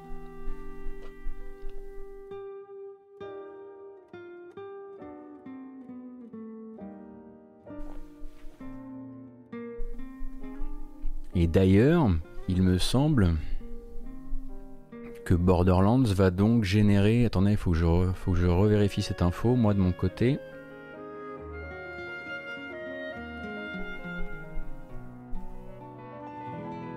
Borderlands va générer dans les 100 millions durant le premier mois pour Epic. Donc euh, en gros, euh, le premier mois, il faut, simplement regarder cette courbe descendante là. Ça me fait toujours rire les exclus Ubisoft sur l'Epic Game Store parce que du coup c'est un moyen pour faire de la pub de Uplay. Il est où Outer Wilds là-dedans? Bah euh, effectivement il le montre pas comme étant un d'Epic ouais. Ouais. Après c'est eux hein, qui ont un ce graphique en l'occurrence.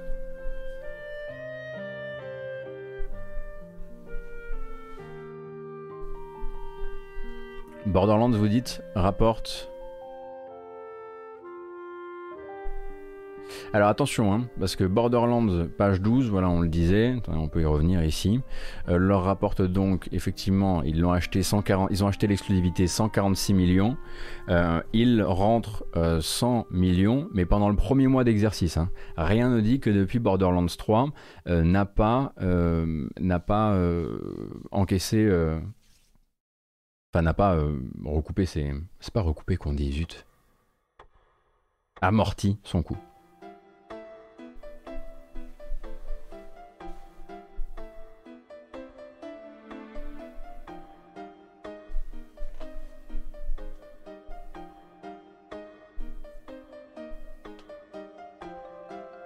Recouvrer, on dirait pour euh, va pour recouvrer. Hein.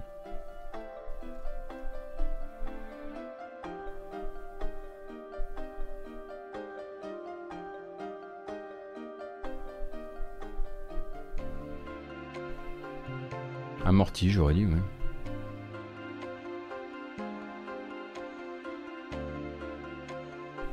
Alors ça, de toute façon, vous savez que moi, je vous les livre tout à fait euh, de manière complètement, euh, comment dire, euh, brute, tous ces chiffres. Et globalement, j'aimerais bien qu'on fasse une grosse, grosse passe de bilan dessus avec un garçon comme Oscar Lemaire, par exemple, qui pourrait donner un peu de structure à tout ça, parce que nous, on apprend encore à lire, à lire ces chiffres et la moitié du temps, on se fait rattraper par les devs qui nous disent, gaffe, là, par exemple, il y a un truc que t'as pas pris en compte, il y a ça, ça, ça et ça.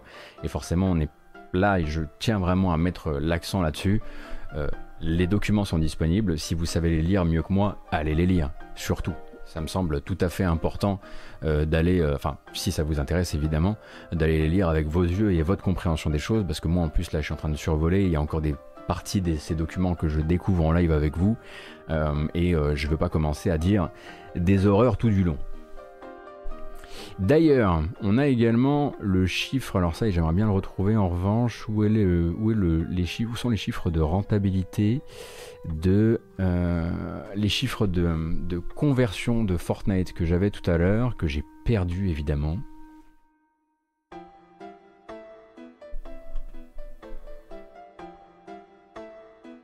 Parce que effectivement on va parler des chiffres de revenus de Epic, ça y a pas de problème. Euh, les chiffres, le, MMU de Fortnite, il est où?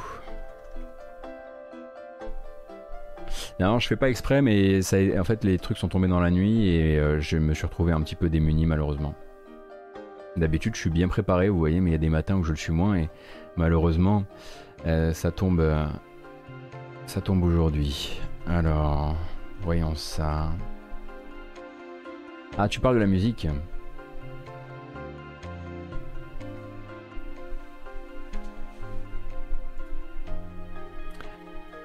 Déjà, effectivement, oui, c'est vrai qu'on peut parler des chiffres, des chiffres de, revenus, donc de chiffres d'affaires ou autres de Fortnite sur ces deux premières années euh, d'activité, donc juste de Fortnite. Hein. Donc, euh, sur ces deux premières années, on parlerait de 9 milliards générés par Fortnite, 5,1 milliards euh, selon Tim Sweeney durant, donc dans une déclaration durant le procès, 5,1 milliards sur la seule année 2020. Euh, ce qui nous donne donc, euh, pour un ordre de grandeur, et cet ordre de grandeur est sponsorisé par Oscar Le Maire, 5,1 milliards en 2020, c'est pour, du chiffre d'affaires, c'est l'équivalent des chiffres d'affaires cumulés de Square Enix et d'Ubisoft sur la même période. C'est un monstre épique, il hein. faut bien comprendre que c'est un monstre.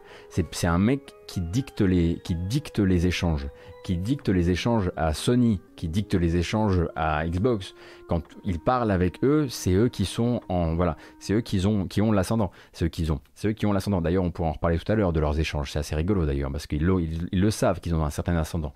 Et donc en 2018, le bénéfice opérationnel, donc un autre élément de mesure d'Epic, il est quasiment égal à celui cumulé d'Activision, d'Electronic Arts et de Take-Two.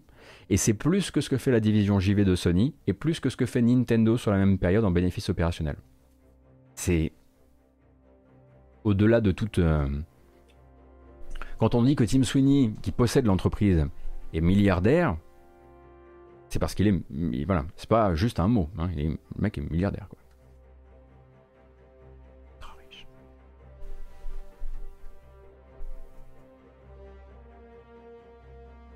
Par rapport à Steam, euh, le business de Steam Alpha est complètement, est complètement opaque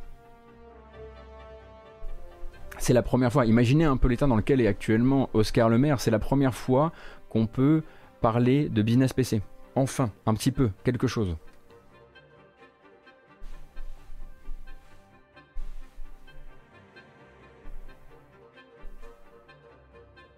Dans tout ça, quelle part représente Fortnite? Bah Ça, on avait déjà discuté, mais partez du principe que c'est du 80-20, globalement.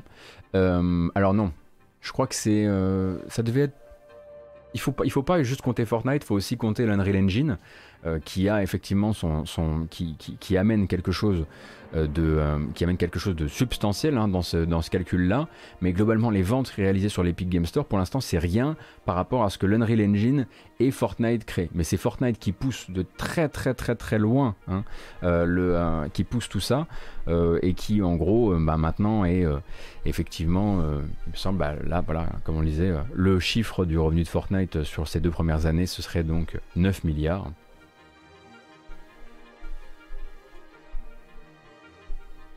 Et Unreal Tournament rapporte combien, Gotos Probablement des cacahuètes.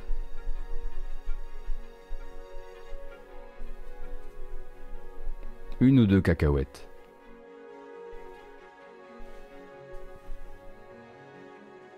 Tout repose, ah bah tout repose, toute la stratégie actuelle d'Epic, là c'est ce, ce que vous tirerez de plus solide de toutes les lectures que vous pouvez faire actuellement, euh, repose entièrement sur le fait que Fortnite génère des, génère un, cash flow assez immense pour se permettre d'offrir des jeux à tout le monde, de se faire passer pour les good guys absolument euh, à chaque, euh, à chaque coin de rue.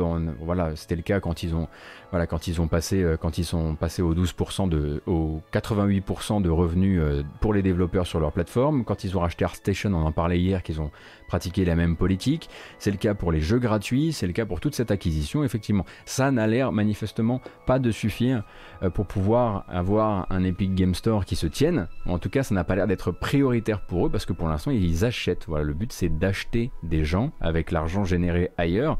Fortnite, comment ça fonctionne? Ça fonctionne par les microtransactions, euh, les achats de V-Bucks qui vont vous permettre ensuite d'acheter notamment euh, beaucoup de cosmétiques euh, dans Fortnite. Et c'est ça qui va vraiment tout piloter. Et justement, ça va nous amener sur notre prochain sujet. Mais je voulais peut-être retrouver encore un autre truc. Aïe, aïe, aïe, je ne le trouve plus, ça m'embête énormément. Bon, bah, on, on sera probablement amené à en reparler dans les jours qui viennent. Oui, ils ont racheté ArtStation euh, Prémalin, ça a été annoncé ce week-end. Attendez, je vais repasser rapidement sur un truc.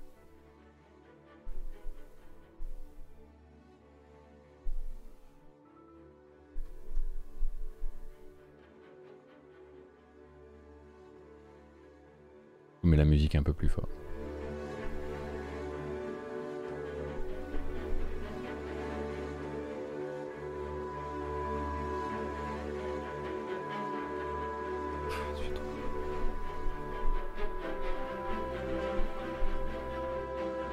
Mais en gros, pour des chiffres malheureusement de seconde main, puisque ce sont des chiffres que j'ai moitié mémorisés, on va dire, on est actuellement, pour vous donner une idée, le Graal du free-to-play. Euh, j'avais par exemple, euh, j'avais par exemple, moi eu l'occasion de discuter avec euh, avec le boss de de Wargaming il y a très longtemps, qui me disait en gros que quand on est à, 10 ou 12% de transformation, donc de taux de transformation sur un free-to-play, donc 10 ou 12% de joueurs qui paient, euh, on est les rois du monde, globalement. Euh, Fortnite actuellement et Epic, ils sont à plus de 20% de taux de transformation, ce qui est hallucinant, avec une moyenne de, dépenses pour euh, un achat mensuel, si j'ai bien compris, qui serait autour de 28 euros. Si j'ai si bien suivi. 23 ou 28, zut. Donc en fait, ils ont déjà un taux de transformation qui est ouf pour du free-to-play, et en plus, ils ont une, on va dire, médiane euh, de euh, de, d'investissement par payeur qui est immense.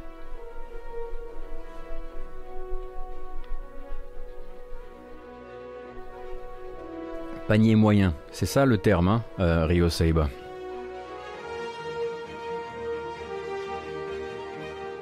Oui, je crois justement qu'il est, question de médiane, euh, Dengofa.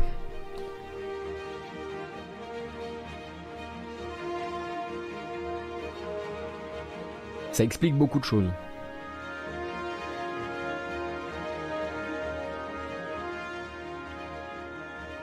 Voilà, c'est trop angoissant cette musique. Donc, panier médian et pas moyen, effectivement. Et donc de, toutes ces sorties d'articles et de, euh, surtout de papiers qui sont en train d'arriver, on a aussi eu euh, la possibilité de jeter un, un œil véritablement vraiment au plus, euh, au plus profond de l'âme d'Epic et dans ces échanges, notamment les échanges autour du crossplay. Alors ça, ça va être intéressant, vous allez voir.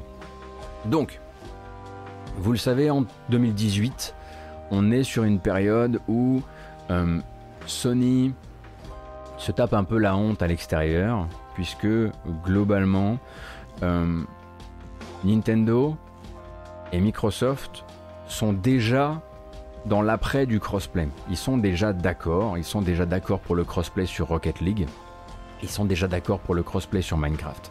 Sony n'en veut pas. Et à l'époque, donc, on se retrouve avec l'arrivée de Fortnite sur Switch. Événement pour les financiers, immense événement. Et on apprend à la sortie de Fortnite sur Switch que Fortnite sera donc compatible en crossplay avec le mobile, avec le PC, le Mac et la Xbox. Mais toujours pas euh, de PlayStation. Et il faut du coup que Epic eh bien, règle ce souci. Sony ne voit pas l'intérêt de se lancer dans le crossplay. Effectivement, il y a l'intérêt de l'utilisateur, mais ça, ça les intéresse pas.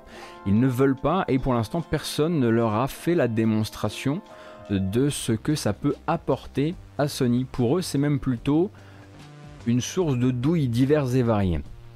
Donc, Epic va commencer à leur proposer eh d'en discuter. Et ça va commencer avec cet incroyable, incroyable email envoyé donc par Joe Kreiner, qui est chef du business, donc business developer, head of business development chez Epic. Et donc il y a cet incroyable email qui commence par On aime travailler avec PlayStation et on veut que tout le monde y gagne. Plus ça traîne, moins on le voudra. J'imagine pas un seul scénario où on n'obtient pas gain de cause. C'était peut-être possible un temps, mais maintenant que Fortnite est le, jeu qui rapporte le plus sur PlayStation, j'en doute. Donc en gros, il dit à Sony, on est actuellement votre plus gros jeu. Vous pouvez essayer de jouer la montre, mais à la fin vous allez dire oui. Alors comment vous allez dire oui? C'est là que du coup il va proposer euh, effectivement euh, de comment dire sweeten the deal. On va mettre un petit peu de sucre sur tout ça. On va, on va, on va, on va, on va essayer de fluidifier l'échange, fluidifier tout ça, de euh, sucrer un peu les choses. Et eh bien tout simplement en annonçant, voilà, ils vont leur dire, euh, Epic va dire à Sony, écoutez, le mieux là pour nous, euh, ce serait pour vous aussi, ce serait éventuellement que on fasse ça bien, qu'on en sorte par le haut. Comment on en sort par le haut? On vous propose d'annoncer le crossplay chez vous, sur votre terrain on sort de nos habitudes et on vous fait passer pour des héros. Alors c'est vraiment dit, hein, passer pour des héros, c'est dans l'email. On vient sur votre show à l'E3, on met même des persos uniques et des exclus cosmétiques PS on sort de ceci par le haut, de toute façon on ne va pas changer d'avis sur le crossplay, donc passons à la suite. Clairement le mec est là pour dire écoutez en fait à la fin, euh, à la fin on est plus puissant que vous en fait. Et on est, euh, comment dire, on pèse énormément plus que vous et c'est quelque chose qu'on va pouvoir, qu'on a pu revérifier. Euh, ah oui, oui, effectivement, le mail qui finit sur euh, mais votre licence UE4 va expirer, ce serait dommage de plus avoir les mêmes tarifs. Effectivement, il y a ce petit truc en plus qui est pas mal du tout.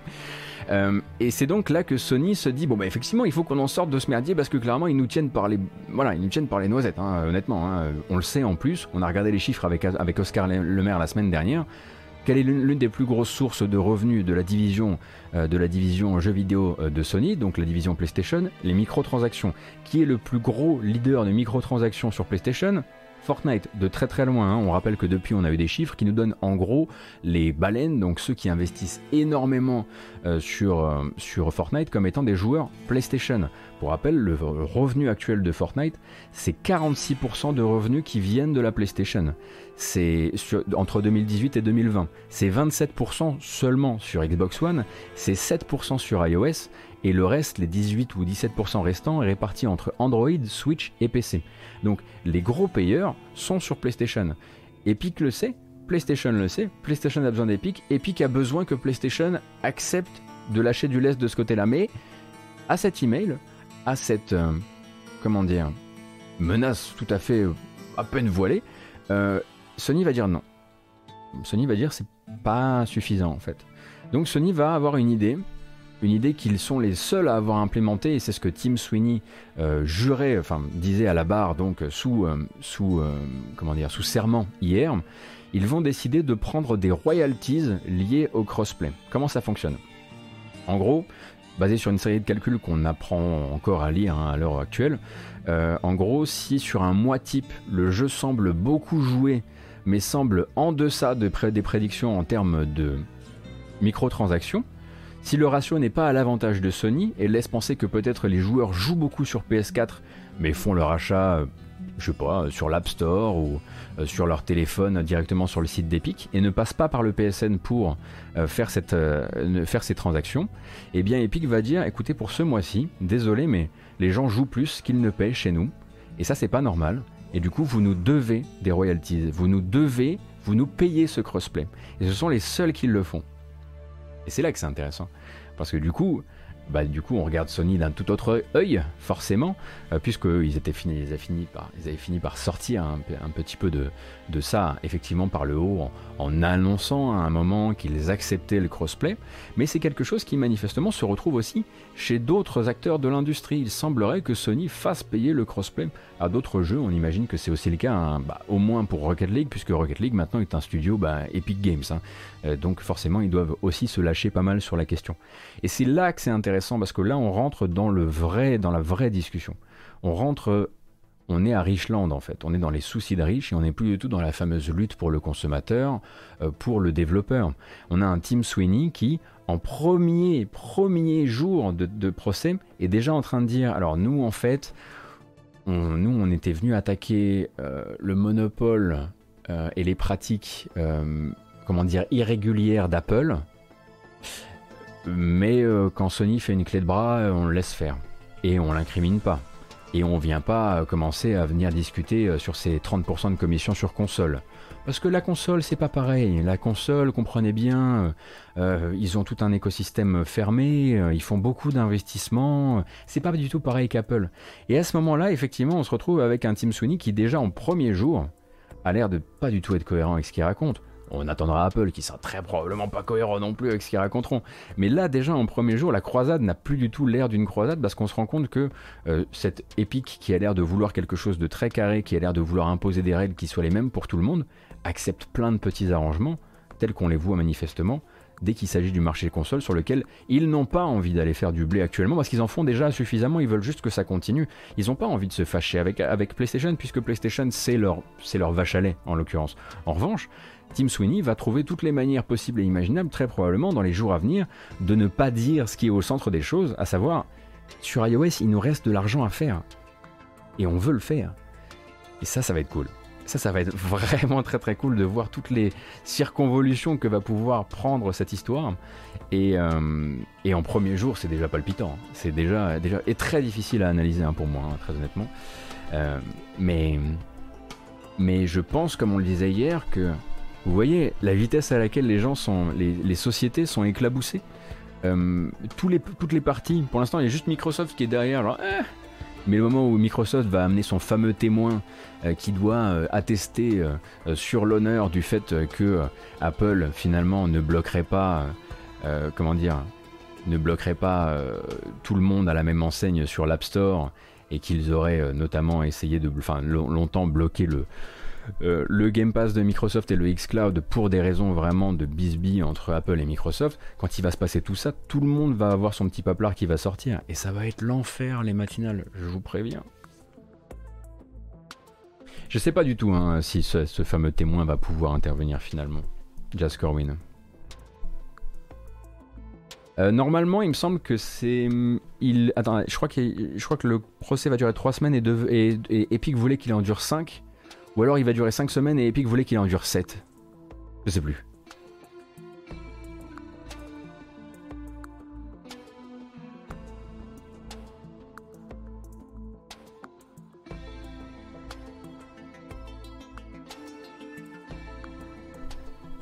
Oui, effectivement, avec, tout, voilà, avec toutes les extensions du, du, procès en un pour, un pour un certain temps. Mais c'est assez intéressant voilà, de se dire que, enfin, je pense que pour beaucoup, de gens euh, qui s'intéressent euh, à ça, et, qui s'intéressent à ça, mais qui avaient quand même l'envie de croire à la grande croisade d'Epic, euh, l'égalité pour tout le monde, etc. Le coût, le coût du crossplay payant accepté, voilà, qu'on passe à Sony parce qu'à un moment il faut bien voilà, accepter leurs conditions, ça casse pas mal de la légende.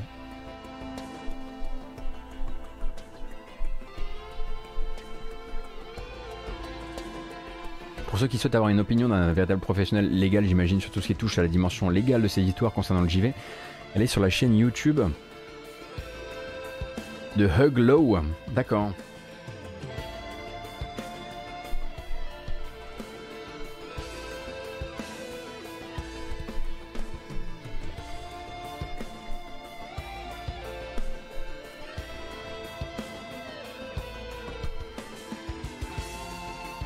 Allez, on va sortir un petit peu de tout ça et parler du top Steam de la semaine dernière si vous le voulez bien. Encore un peu de caillasse, encore un peu d'argent, je sais que ça vous passionne. Alors, quels étaient les grands gagnants? Vous savez que d'habitude on, en fait un petit questionnaire. Quels étaient les grands gagnants, les grands gagnants du podium Steam de la semaine dernière, donc pour la semaine écoulée? Selon vous, les trois premiers.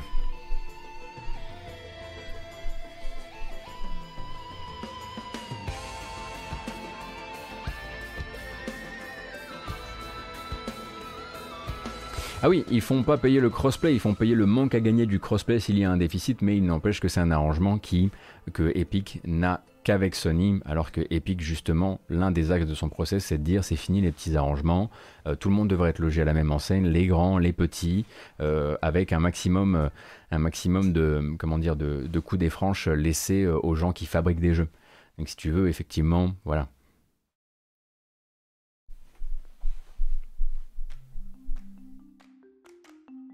Alors, vous dites euh, It Takes Two, It Takes Two, vous dites euh, Balan Wonderworld, vous êtes, vous êtes plutôt taquin.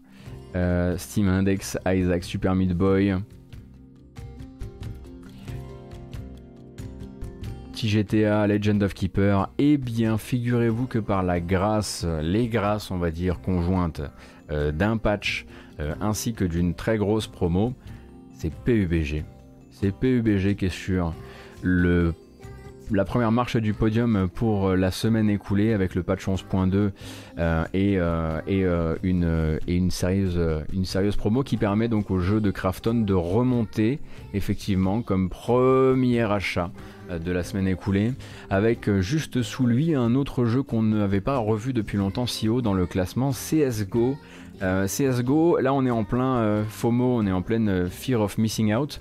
Euh, puisque en fait c'est lié à l'opération Broken Fang, qui est une sorte d'extension euh, qui permet, euh, enfin une, extension, c'est une, extension qui était éphémère et qui allait en fait se terminer là dans les jours à venir. Donc les gens se sont vite jetés sur CS:GO pour pouvoir profiter effectivement Battle Pass, un événement, pour pouvoir profiter de Broken Fang qui se termine. Donc voilà, il y a eu ce moment, cet effet, cet effet un petit peu de d'annonce et d'aspiration autour de ça. derrière It Takes Two qui effectivement reste trois et qui tient bien le pavé, ainsi que bon bah le et Nier Réplicante qui sont, bah ça c'est assez naturel, le Valve Index est jamais très loin de la troisième ou la quatrième place, mais bon Nier Réplicante étant arrivé il y a une semaine, c'est assez normal qu'ils soient encore là. Et en sixième position, euh, petite promo qui ramène Death Stranding en sixième position, donc euh, qui était à moins 60% durant la semaine écoulée, euh, et deux entrées remarquées, dont une qui était particulièrement particulièrement discrète, la sortie de Total War Rome Remastered, hein, puisque très honnêtement d'un point de vue médiatique, effectivement il y a eu quelque part ici ou là des, des, streams sponsors pour faire un peu la publicité du truc, mais il est sorti la semaine dernière, Total War Rome Remastered et plutôt de manière discrète. Il est pourtant donc 7ème du classement et 8ème du classement Resident Evil Village qui prépare doucement bah, ses précos et sa sortie, sa sortie cette semaine en l'occurrence. Alors on a Nier Automata qui est remonté effet d'aspiration, hein, euh, donc euh, de euh, produit probablement conjoint de l'arrivée de Nier Réplicante et de la promesse, on le dira, avant que ce soit une livraison, parce que je crois pas que ça a été livré d'un patch pour Nier Automata sur Steam. Et dixième, le fameux Dead Game. Valheim, bah, qui forcément Valheim maintenant reste dans le top 10, mais vit et meurt mais ne meurt pas, vous vous en doutez bien, je plaisante, euh, selon eh les fluctuations et selon les nouvelles entrées et les nouvelles, euh, les nouvelles sorties du, classement, pas surtout les nouvelles sorties de jeu en fait.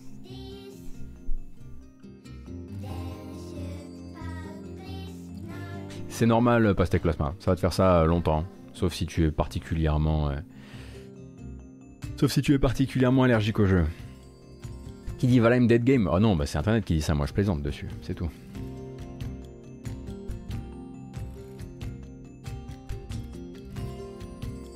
Alors, qu'est-ce qu'on disait nous? Attention. Il est où? Ah, il est là. Allez, une bonne annonce, ça vous changera. Euh, cette fois-ci, attention, hein, c'est de la bande annonce un peu curieuse quand même. Euh, on va causer euh, d'un rachat de studio par Oculus. Oculus donc qui rachète une quatrième entreprise qui rejoint les Oculus Studios. Et ah là, on est bien content vraiment d'avoir fait le choix de la réalité virtuelle pour un maximum de rêves et d'onirisme puisqu'il s'agit donc des développeurs de Onward, Onward qui est un shooter tactique militaire en niveau de beige, hein, ambiance, ambiance Koweït, euh, et donc qui est disponible en accès anticipé sur Oculus Store et SteamVR depuis 2016. et depuis rendu compatible avec le Quest. Et Onward a donc euh, réalisé depuis son arrivée sur Quest euh, en 3 mois 10 millions de dollars de recettes, euh, ce qui a motivé quand même les développeurs, enfin Oculus, à se dire ok ces mecs-là ont quelque chose à proposer manifestement en termes... Non mais arrêtez de dire que c'est moche sur, en VR, c'est toujours la même chose. Il faut les, les, les, trailers de jeux VR seront toujours moches. L'important c'est ce qui se passe dans le casque. Euh, enfin non, vous pouvez continuer à le dire, mais vous êtes dans le faux. C'est tout, c'est comme ça. Bon, après vous pouvez aussi dire que ça a l'air pas très joyeux, par exemple. Mais globalement, euh, il y a l'air d'avoir quelque chose en termes de feeling et en termes d'immersion dans du shooter tactique euh, qui permet au jeu d'avoir fait de telles ventes. Moi, j'avoue que je n'ai jamais joué, à Onward. Et donc, le studio euh, Downward, Downpour pardon, Interactive rejoint quelques autres studios dans l'écurie Oculus Games, Oculus Studios. Donc, les développeurs de Beat Saber ont été rachetés. alors là, il y a écrit Onward, mais c'est parce qu'il y a ma vieille tête. les développeurs de Beat Saber ont été rachetés. Les développeurs de Asgard's Wrath ont été été acheté, euh, aussi, c'était Asgard's Wrath, c'était un des premiers jeux qui arrivait en accès anticipé sur casque de réalité virtuelle il y a genre 1500 ans. Et les développeurs de Lone Echo, car oui en fait, hein, les développeurs de Lone Echo Ready at Dawn, que vous vous connaissez très probablement euh, comme étant euh, les créateurs de The Order 1886, et bien en fait maintenant sont un studio Oculus. C'est pour ça que vous n'entendez plus parler d'eux, sauf quand il s'agit de parler de Lone Echo 2, qui sera le prochain jeu de l'écurie Lone Echo. C'est un très très bon jeu en réalité virtuelle en tout cas, moi j'ai beaucoup beaucoup aimé. Euh, et donc, selon les questions euh, euh, fréquentes, la FAQ du site officiel de, Downpour, on apprend notamment que le studio va continuer à opérer en relative indépendance. Hein, vous, souvenez-vous, hein, c'est la politesse habituelle qu'on est obligé d'aligner quand on se fait racheter. L'équipe va donc juste disposer de plus de moyens pour recruter principalement et accélérer sur la même feuille de route qu'il s'était fixé jusqu'ici.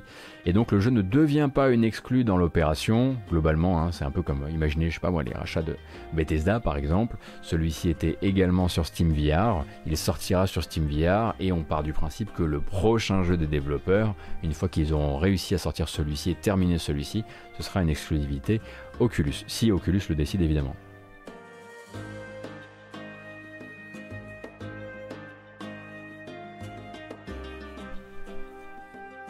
Bon, faut qu'on reparte un peu sur les vrais sujets, les sujets d'importance. Je sais que vous venez sur la matinale principalement pour entendre parler de Nier de la série Nier et surtout de Drakengard.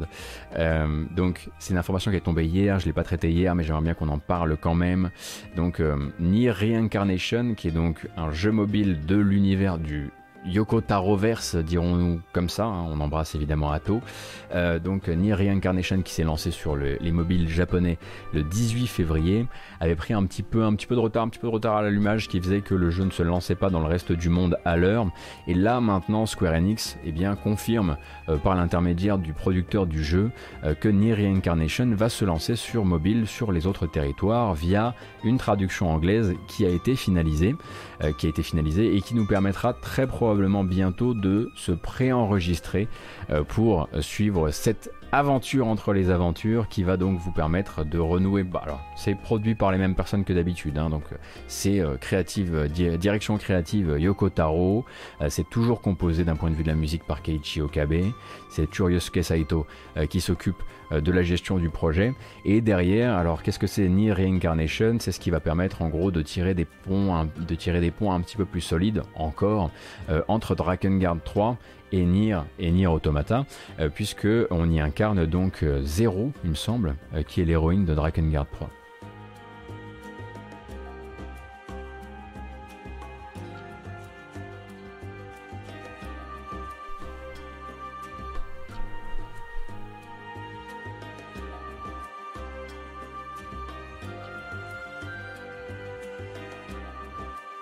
Allez, maintenant on milite pour que Fantasian sorte autre part que sur Apple, please. Bon, écoutez, de toute façon, ça, va être assez simple. Hein. Fantasian ne peut pas sortir pour l'instant en, dehors de Apple, parce que je pense qu'ils doivent d'abord sortir les deux parties, et qu'ensuite seulement l'exclusivité Apple Arcade euh, pourra, euh, pourra imploser. Et là, effectivement, le jeu sera amené sur Switch, puisque c'est sur Switch qu'il vivra, à mon avis, sa meilleure vie.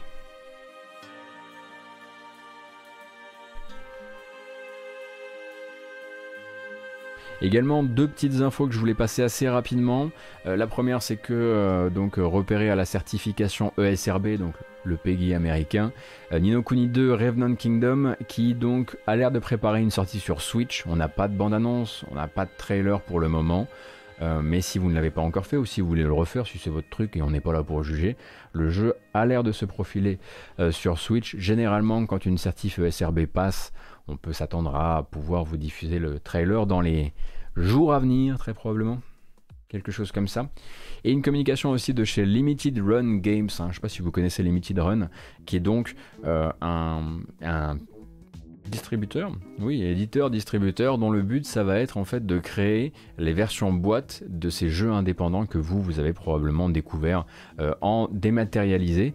Donc c'est voilà l'occasion d'avoir dans sa bibliothèque euh, des, euh, des comment dire, pour les collectionneurs, des boîtes de, je sais pas moi, on va dire ça comme ça, Nuclear Throne, j'en sais rien, je sais même pas s'il y a eu un Nuclear Throne chez, chez Limited Run Games, mais Limited, Run, Undertale, voilà, je suis sûr que vous allez m'en m'en lister quelques-uns et Limited Run en fait pour l'instant avait une sorte de grosse limite en l'occurrence c'est qu'il travaillait principalement avec Sony et principalement avec Nintendo. Donc on avait des versions PS4 euh, qui étaient des versions boîte euh, indé, on avait des jeux indé qui avaient des versions boîte un petit peu collector euh, sur, sur Switch, mais très rarement, voire jamais sur euh, Xbox. Et c'est quelque chose en fait que Limited Run voudrait changer dans les temps à venir.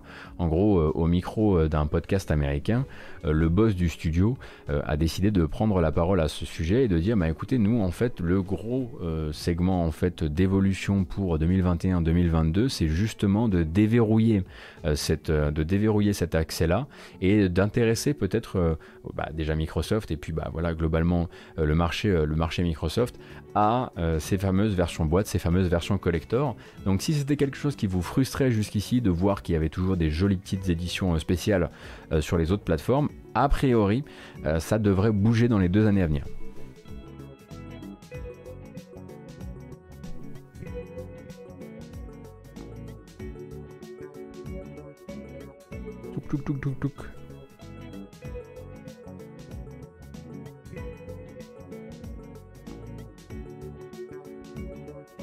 Est-ce qu'il n'y avait pas un X sur Xbox en mode qu'il faut prendre un certain nombre minimal qui est trop gros pour Limited Run, Run Games pour ça? Un Fork Motion, j'imagine que si le garçon a pris la parole euh, euh, sur le sujet, c'est très probablement parce qu'ils ont dû trouver un terrain d'entente. Je pense que globalement, quand ils disent on va essayer d'améliorer ça, c'est à mon avis. Alors, il y a deux choix. Soit c'est une manière de mettre un peu de pression, mais bon, Limited Run Games au, micro d'un podcast américain n'a pas. Enfin, ça me semble un peu léger pour mettre la pression à Microsoft. Je pense que c'est plutôt genre bon ben là on est vraiment en train de bosser dessus, ça avance vraiment et du coup euh, et du coup euh, stay tuned, restez tunés. Alors, ça y est, on y est enfin arrivé. On est arrivé au trailer que j'avais envie de vous montrer depuis hier. Ça tombe bien quand même. À un moment, il fallait bien que ça arrive. Euh, il s'agira donc d'un jeu qui est actuellement disponible, enfin actuellement en train de chercher des financements sur Kickstarter et qui a la spécificité de proposer une démo. Moi, j'étais un petit peu tombé amoureux de sa direction artistique. Euh, vraiment par quelques premières illustrations et quelques premiers euh, screenshots. Euh, donc euh, pour l'instant, je dois dire que tout est à faire d'un point de vue du gameplay, mais justement puisque il y a une puisqu'il y a une démo, ça va être le moment d'essayer ça. Le jeu est souvent, comment dire, défini comme un ah je sens déjà votre votre pic d'attention qui va chuter d'un coup. Une rencontre entre Slay the Spire et Darkest Dungeon. Alors quel ingrédient de l'un, quel ingrédient de l'autre. C'est quelque chose qu'on va regarder avec cette première séquence de gameplay d'un jeu qui s'appelle Nadir. Today we're going to show you how to play Nadir. You are in control of a group of Avedars, fighting for their sin to take over Nadir. In this scenario, we are controlling Avedars of sin of pride. Against us is all manner of hellish creatures residing in the city. Alors il y a des bons designs, l'anime c'est pas ouf, mais les designs sont assez chouettes je trouve.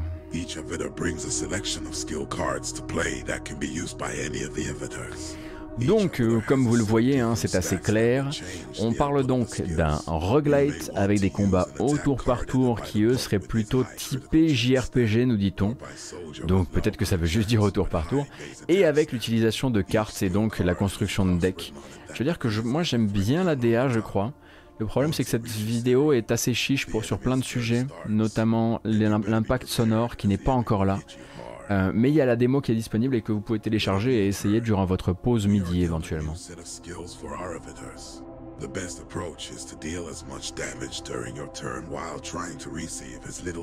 Après, c'est sûr qu'il n'existe qu'un narrateur de Darkest Dungeon, qu'un narrateur de Hand of Fate, et que celui-ci ne sera ni jamais, jamais ni l'un ni l'autre malheureusement. Unlock new skills. Create powerful bells and take over the city of Nader. Donc Nader, hein, non pas Nadir, mais nous on l'appellera Nadir, actuellement disponible sur Kickstarter. Si vous avez envie d'essayer la démo, n'hésitez point. Faudra qu'on voit un peu ce que ça peut donner. Alors, quelques dates à venir. Le 6 mai, en dehors de sa fameuse, son fameux carcan Apple Arcade, vous voyez finalement les exclus Apple Arcade aussi explosent, arrivé sur Nintendo Switch, PlayStation, Xbox, Steam et Epic Game Store de Skate City. On rappelle que Skate City c'est donc du jeu de skateboard particulièrement arcade, avec des contrôles assez simples puisque pensé à la base euh, pour le mobile, ou pour les tablettes, ou pour les deux, mais avec une bonne ambiance.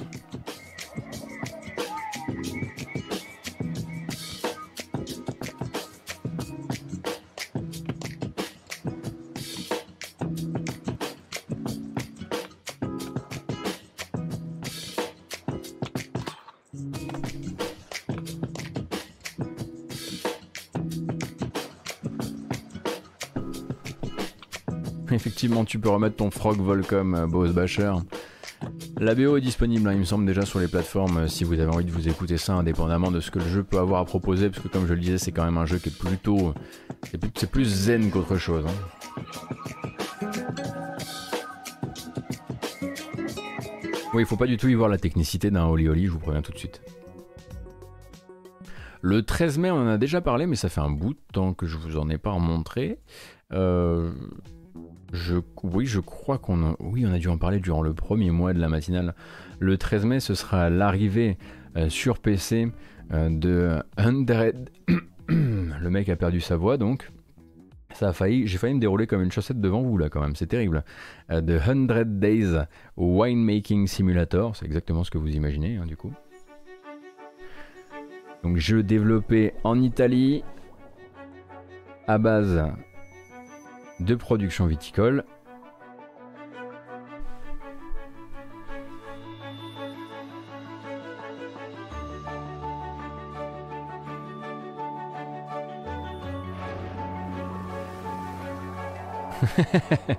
Effectivement, c'est le, le jeu de Donatien. Donc lui, ce sera le 13 mai prochain. Très envie de l'essayer depuis très longtemps, effectivement. Bon, parfois euh, l'interface m'a l'air un petit peu mobile, et puis parfois je me dis ça a l'air quand même très joli cette, idée de faire quelque chose avec une, très, une gestion très poussée, bah, justement de, de, l'espace et, le fait d'avoir des défis dans l'espace comme ça, dans des espaces resserrés, ça me branche potentiellement pas mal. Donc 13 mai. Et la démo était très cool, me dit Syriaco. Parfait. Et l'autre jeu euh, que je voulais, euh, enfin l'un des deux, autres jeux que je voulais vous montrer, euh, sachant que bon, le dernier c'est plus pour faire honneur à Jarod surtout. il s'agit donc de Mind Scanner, Mind Scanners même, qui arrive le 20 mai. Et Mind Scanners, c'est donc un jeu, une simulation de psychiatrie rétro-futuriste dans un futur dystopique. Waouh!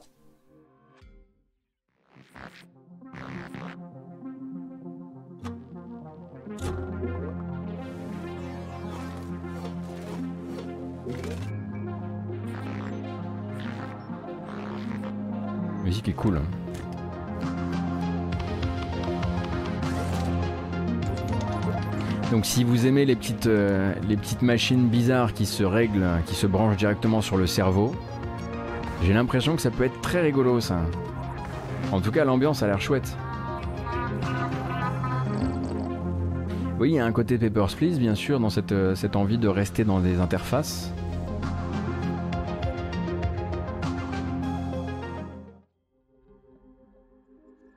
Et euh, donc, euh, Mind Scanners, ça arrive où? J'imagine que ça va d'abord arriver sur Steam, cette affaire. Hmm. Oui, tout à fait. C'est d'abord un jeu Steam développé par The Outer Zone. The Outer Zone qui avance ça, donc studio danois. Euh, ah, mais c'est eux qui avaient fait Fleshworms, effectivement, jeu, jeu trouvable sur itch.io. Donc ça fait longtemps en fait qu'ils développent toute cette, toute cette identité visuelle extra, extra forte d'ailleurs, un peu comme la moutarde, que vous pourrez retrouver sur theouterzone.itch.io. Également sur GOG, bien sûr, Bobergine.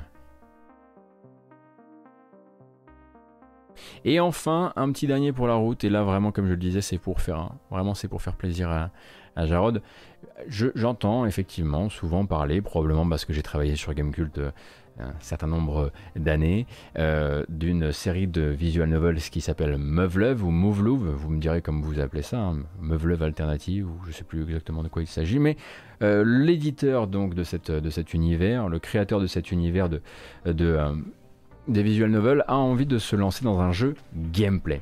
Et donc dans ce jeu gameplay, qu'est-ce qu'il va y avoir? Il va y avoir le projet Mikhail ou Mikhail euh, qui vise donc la fin d'année à la fois sur Switch et sur PC avec donc de la tactique, des gros robots et des grosses bestioles à buter euh, qui s'appellent comment déjà les bestioles? Des pas des mégas, des trucs comme ça.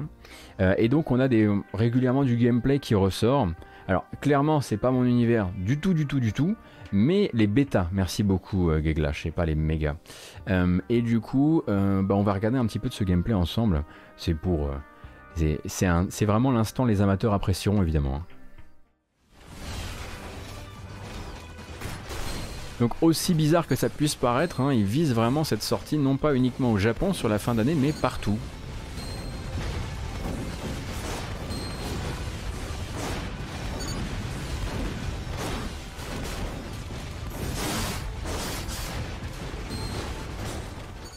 Ça m'a l'air un peu mauduge, non?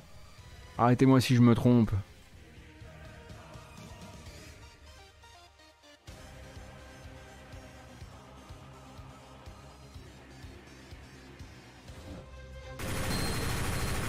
Enfin, ah, vous savez, hein, l'autre matin on regardait du Earth Defense Force, alors euh, il faut laisser sa chance à tout. Hein.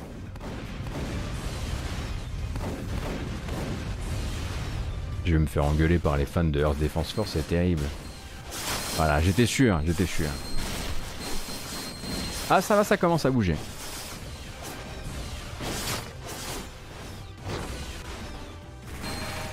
Bah écoutez, de toute façon, hein, le jeu euh, attendra effectivement euh, la fin de l'année pour se montrer. Oui, effectivement, ça fait très dojin. Mais en même temps, euh, faut bien comprendre que on est sur des éditeurs de visual novels qui ont trouvé un studio qui veuille bien leur faire un jeu d'action donc euh, le défi euh, et l'ambition sont grands et forcément peut-être que ça prendra plusieurs essais ou peut-être plusieurs révisions de la chose. En tout cas, euh, ce projet Mirail, qui n'a pour l'instant pas d'autre prénom que ça, vise la fin de l'année sur Switch et PC et même chez nous.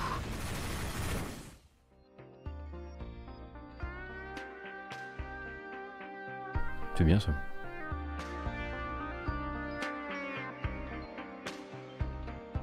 Alors. Effectivement, ça fait jeu mobile et pourtant. Mais vous savez, le jeu PC, euh, le jeu PC japonais peut souvent avoir euh, donné l'impression d'être du le doujin PC euh, japonais peut parfois donner l'impression d'être du jeu mobile pour plein de raisons. C'est pas forcément surprenant.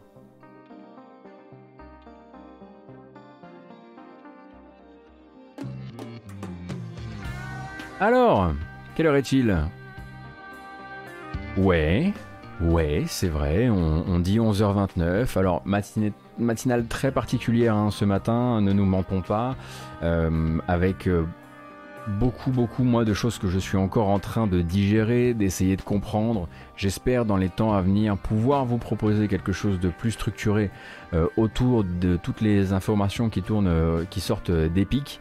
Je pense que ce que j'essaierai de faire à, partir de maintenant et jusqu'à ce qu'on puisse avoir des discussions un peu plus, euh, comment dire, documentées, avec une bonne compréhension et une bonne digestion des documents, ça va être de vous parler de ça dans des petits segments qu'on appellera les segments en bordel, en attendant effectivement que que je trouve le temps parce que ce qui se passe en fait pour vous dire un petit peu comment ça se passe en gros le vraiment le croustillant de chaque journée de de euh, de, euh, de procès ça va tomber entre 20h et 22h pour nous.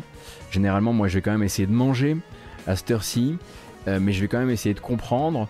D'ici au lendemain, je vais essayer au moins moi de, bah, creuser pour avoir différents sons de cloche, différentes interprétations, des choses euh, intéressantes à ce sujet-là, mais ce sera probablement encore bordélique pendant un certain temps. Euh, et c'est bien normal, parce que bon, voilà, j'apprends au fur et à mesure à traiter ce genre de sujet qui est assez nouveau. mais bon, c'est pas grave, c'est pas grave. On on s'accroche et on va apprendre euh, à vitesse grand V, je l'espère. En tout cas, prenez soin de vous. Nous, nous. Oh, si, quand même. Si, si, si, si, Voilà. On refait ce toit une dernière fois. Je tiens à vous remercier. Très fort. Allez, euh, d'avoir été là ce matin pour une nouvelle matinale jeu vidéo. Il y en aura d'autres. Hein. On est mardi euh, de 9h à 11h30 du lundi au vendredi si vous avez envie de suivre avec moi tout ce qui se raconte dans les 24 dernières heures de, de jeux vidéo, que ça parle d'argent ou de jeux vidéo, même si ce matin on n'a pas regardé beaucoup de trailers, on espère que demain on sera un peu mieux pourvu. Et euh, ma foi, moi je vous souhaite une excellente journée. Cette vidéo s'en va vers YouTube comme d'habitude. Petite version chapitrée qui va bien, petite version podcast. Si vous avez envie de rattraper ça, n'hésitez pas à vous abonner sur Podcast Addict, sur Spotify, sur Apple Podcast, sur Google Podcast. On est quasiment partout. Euh, et si vous avez besoin des infos et des liens euh, qui ont servi à construire cette matinale, tout ça ce sera collé du, du, côté du site, du mini-site gotos.cool qui vous permet ben, d'avoir un petit peu la revue de presse qui a servi à faire tout ça.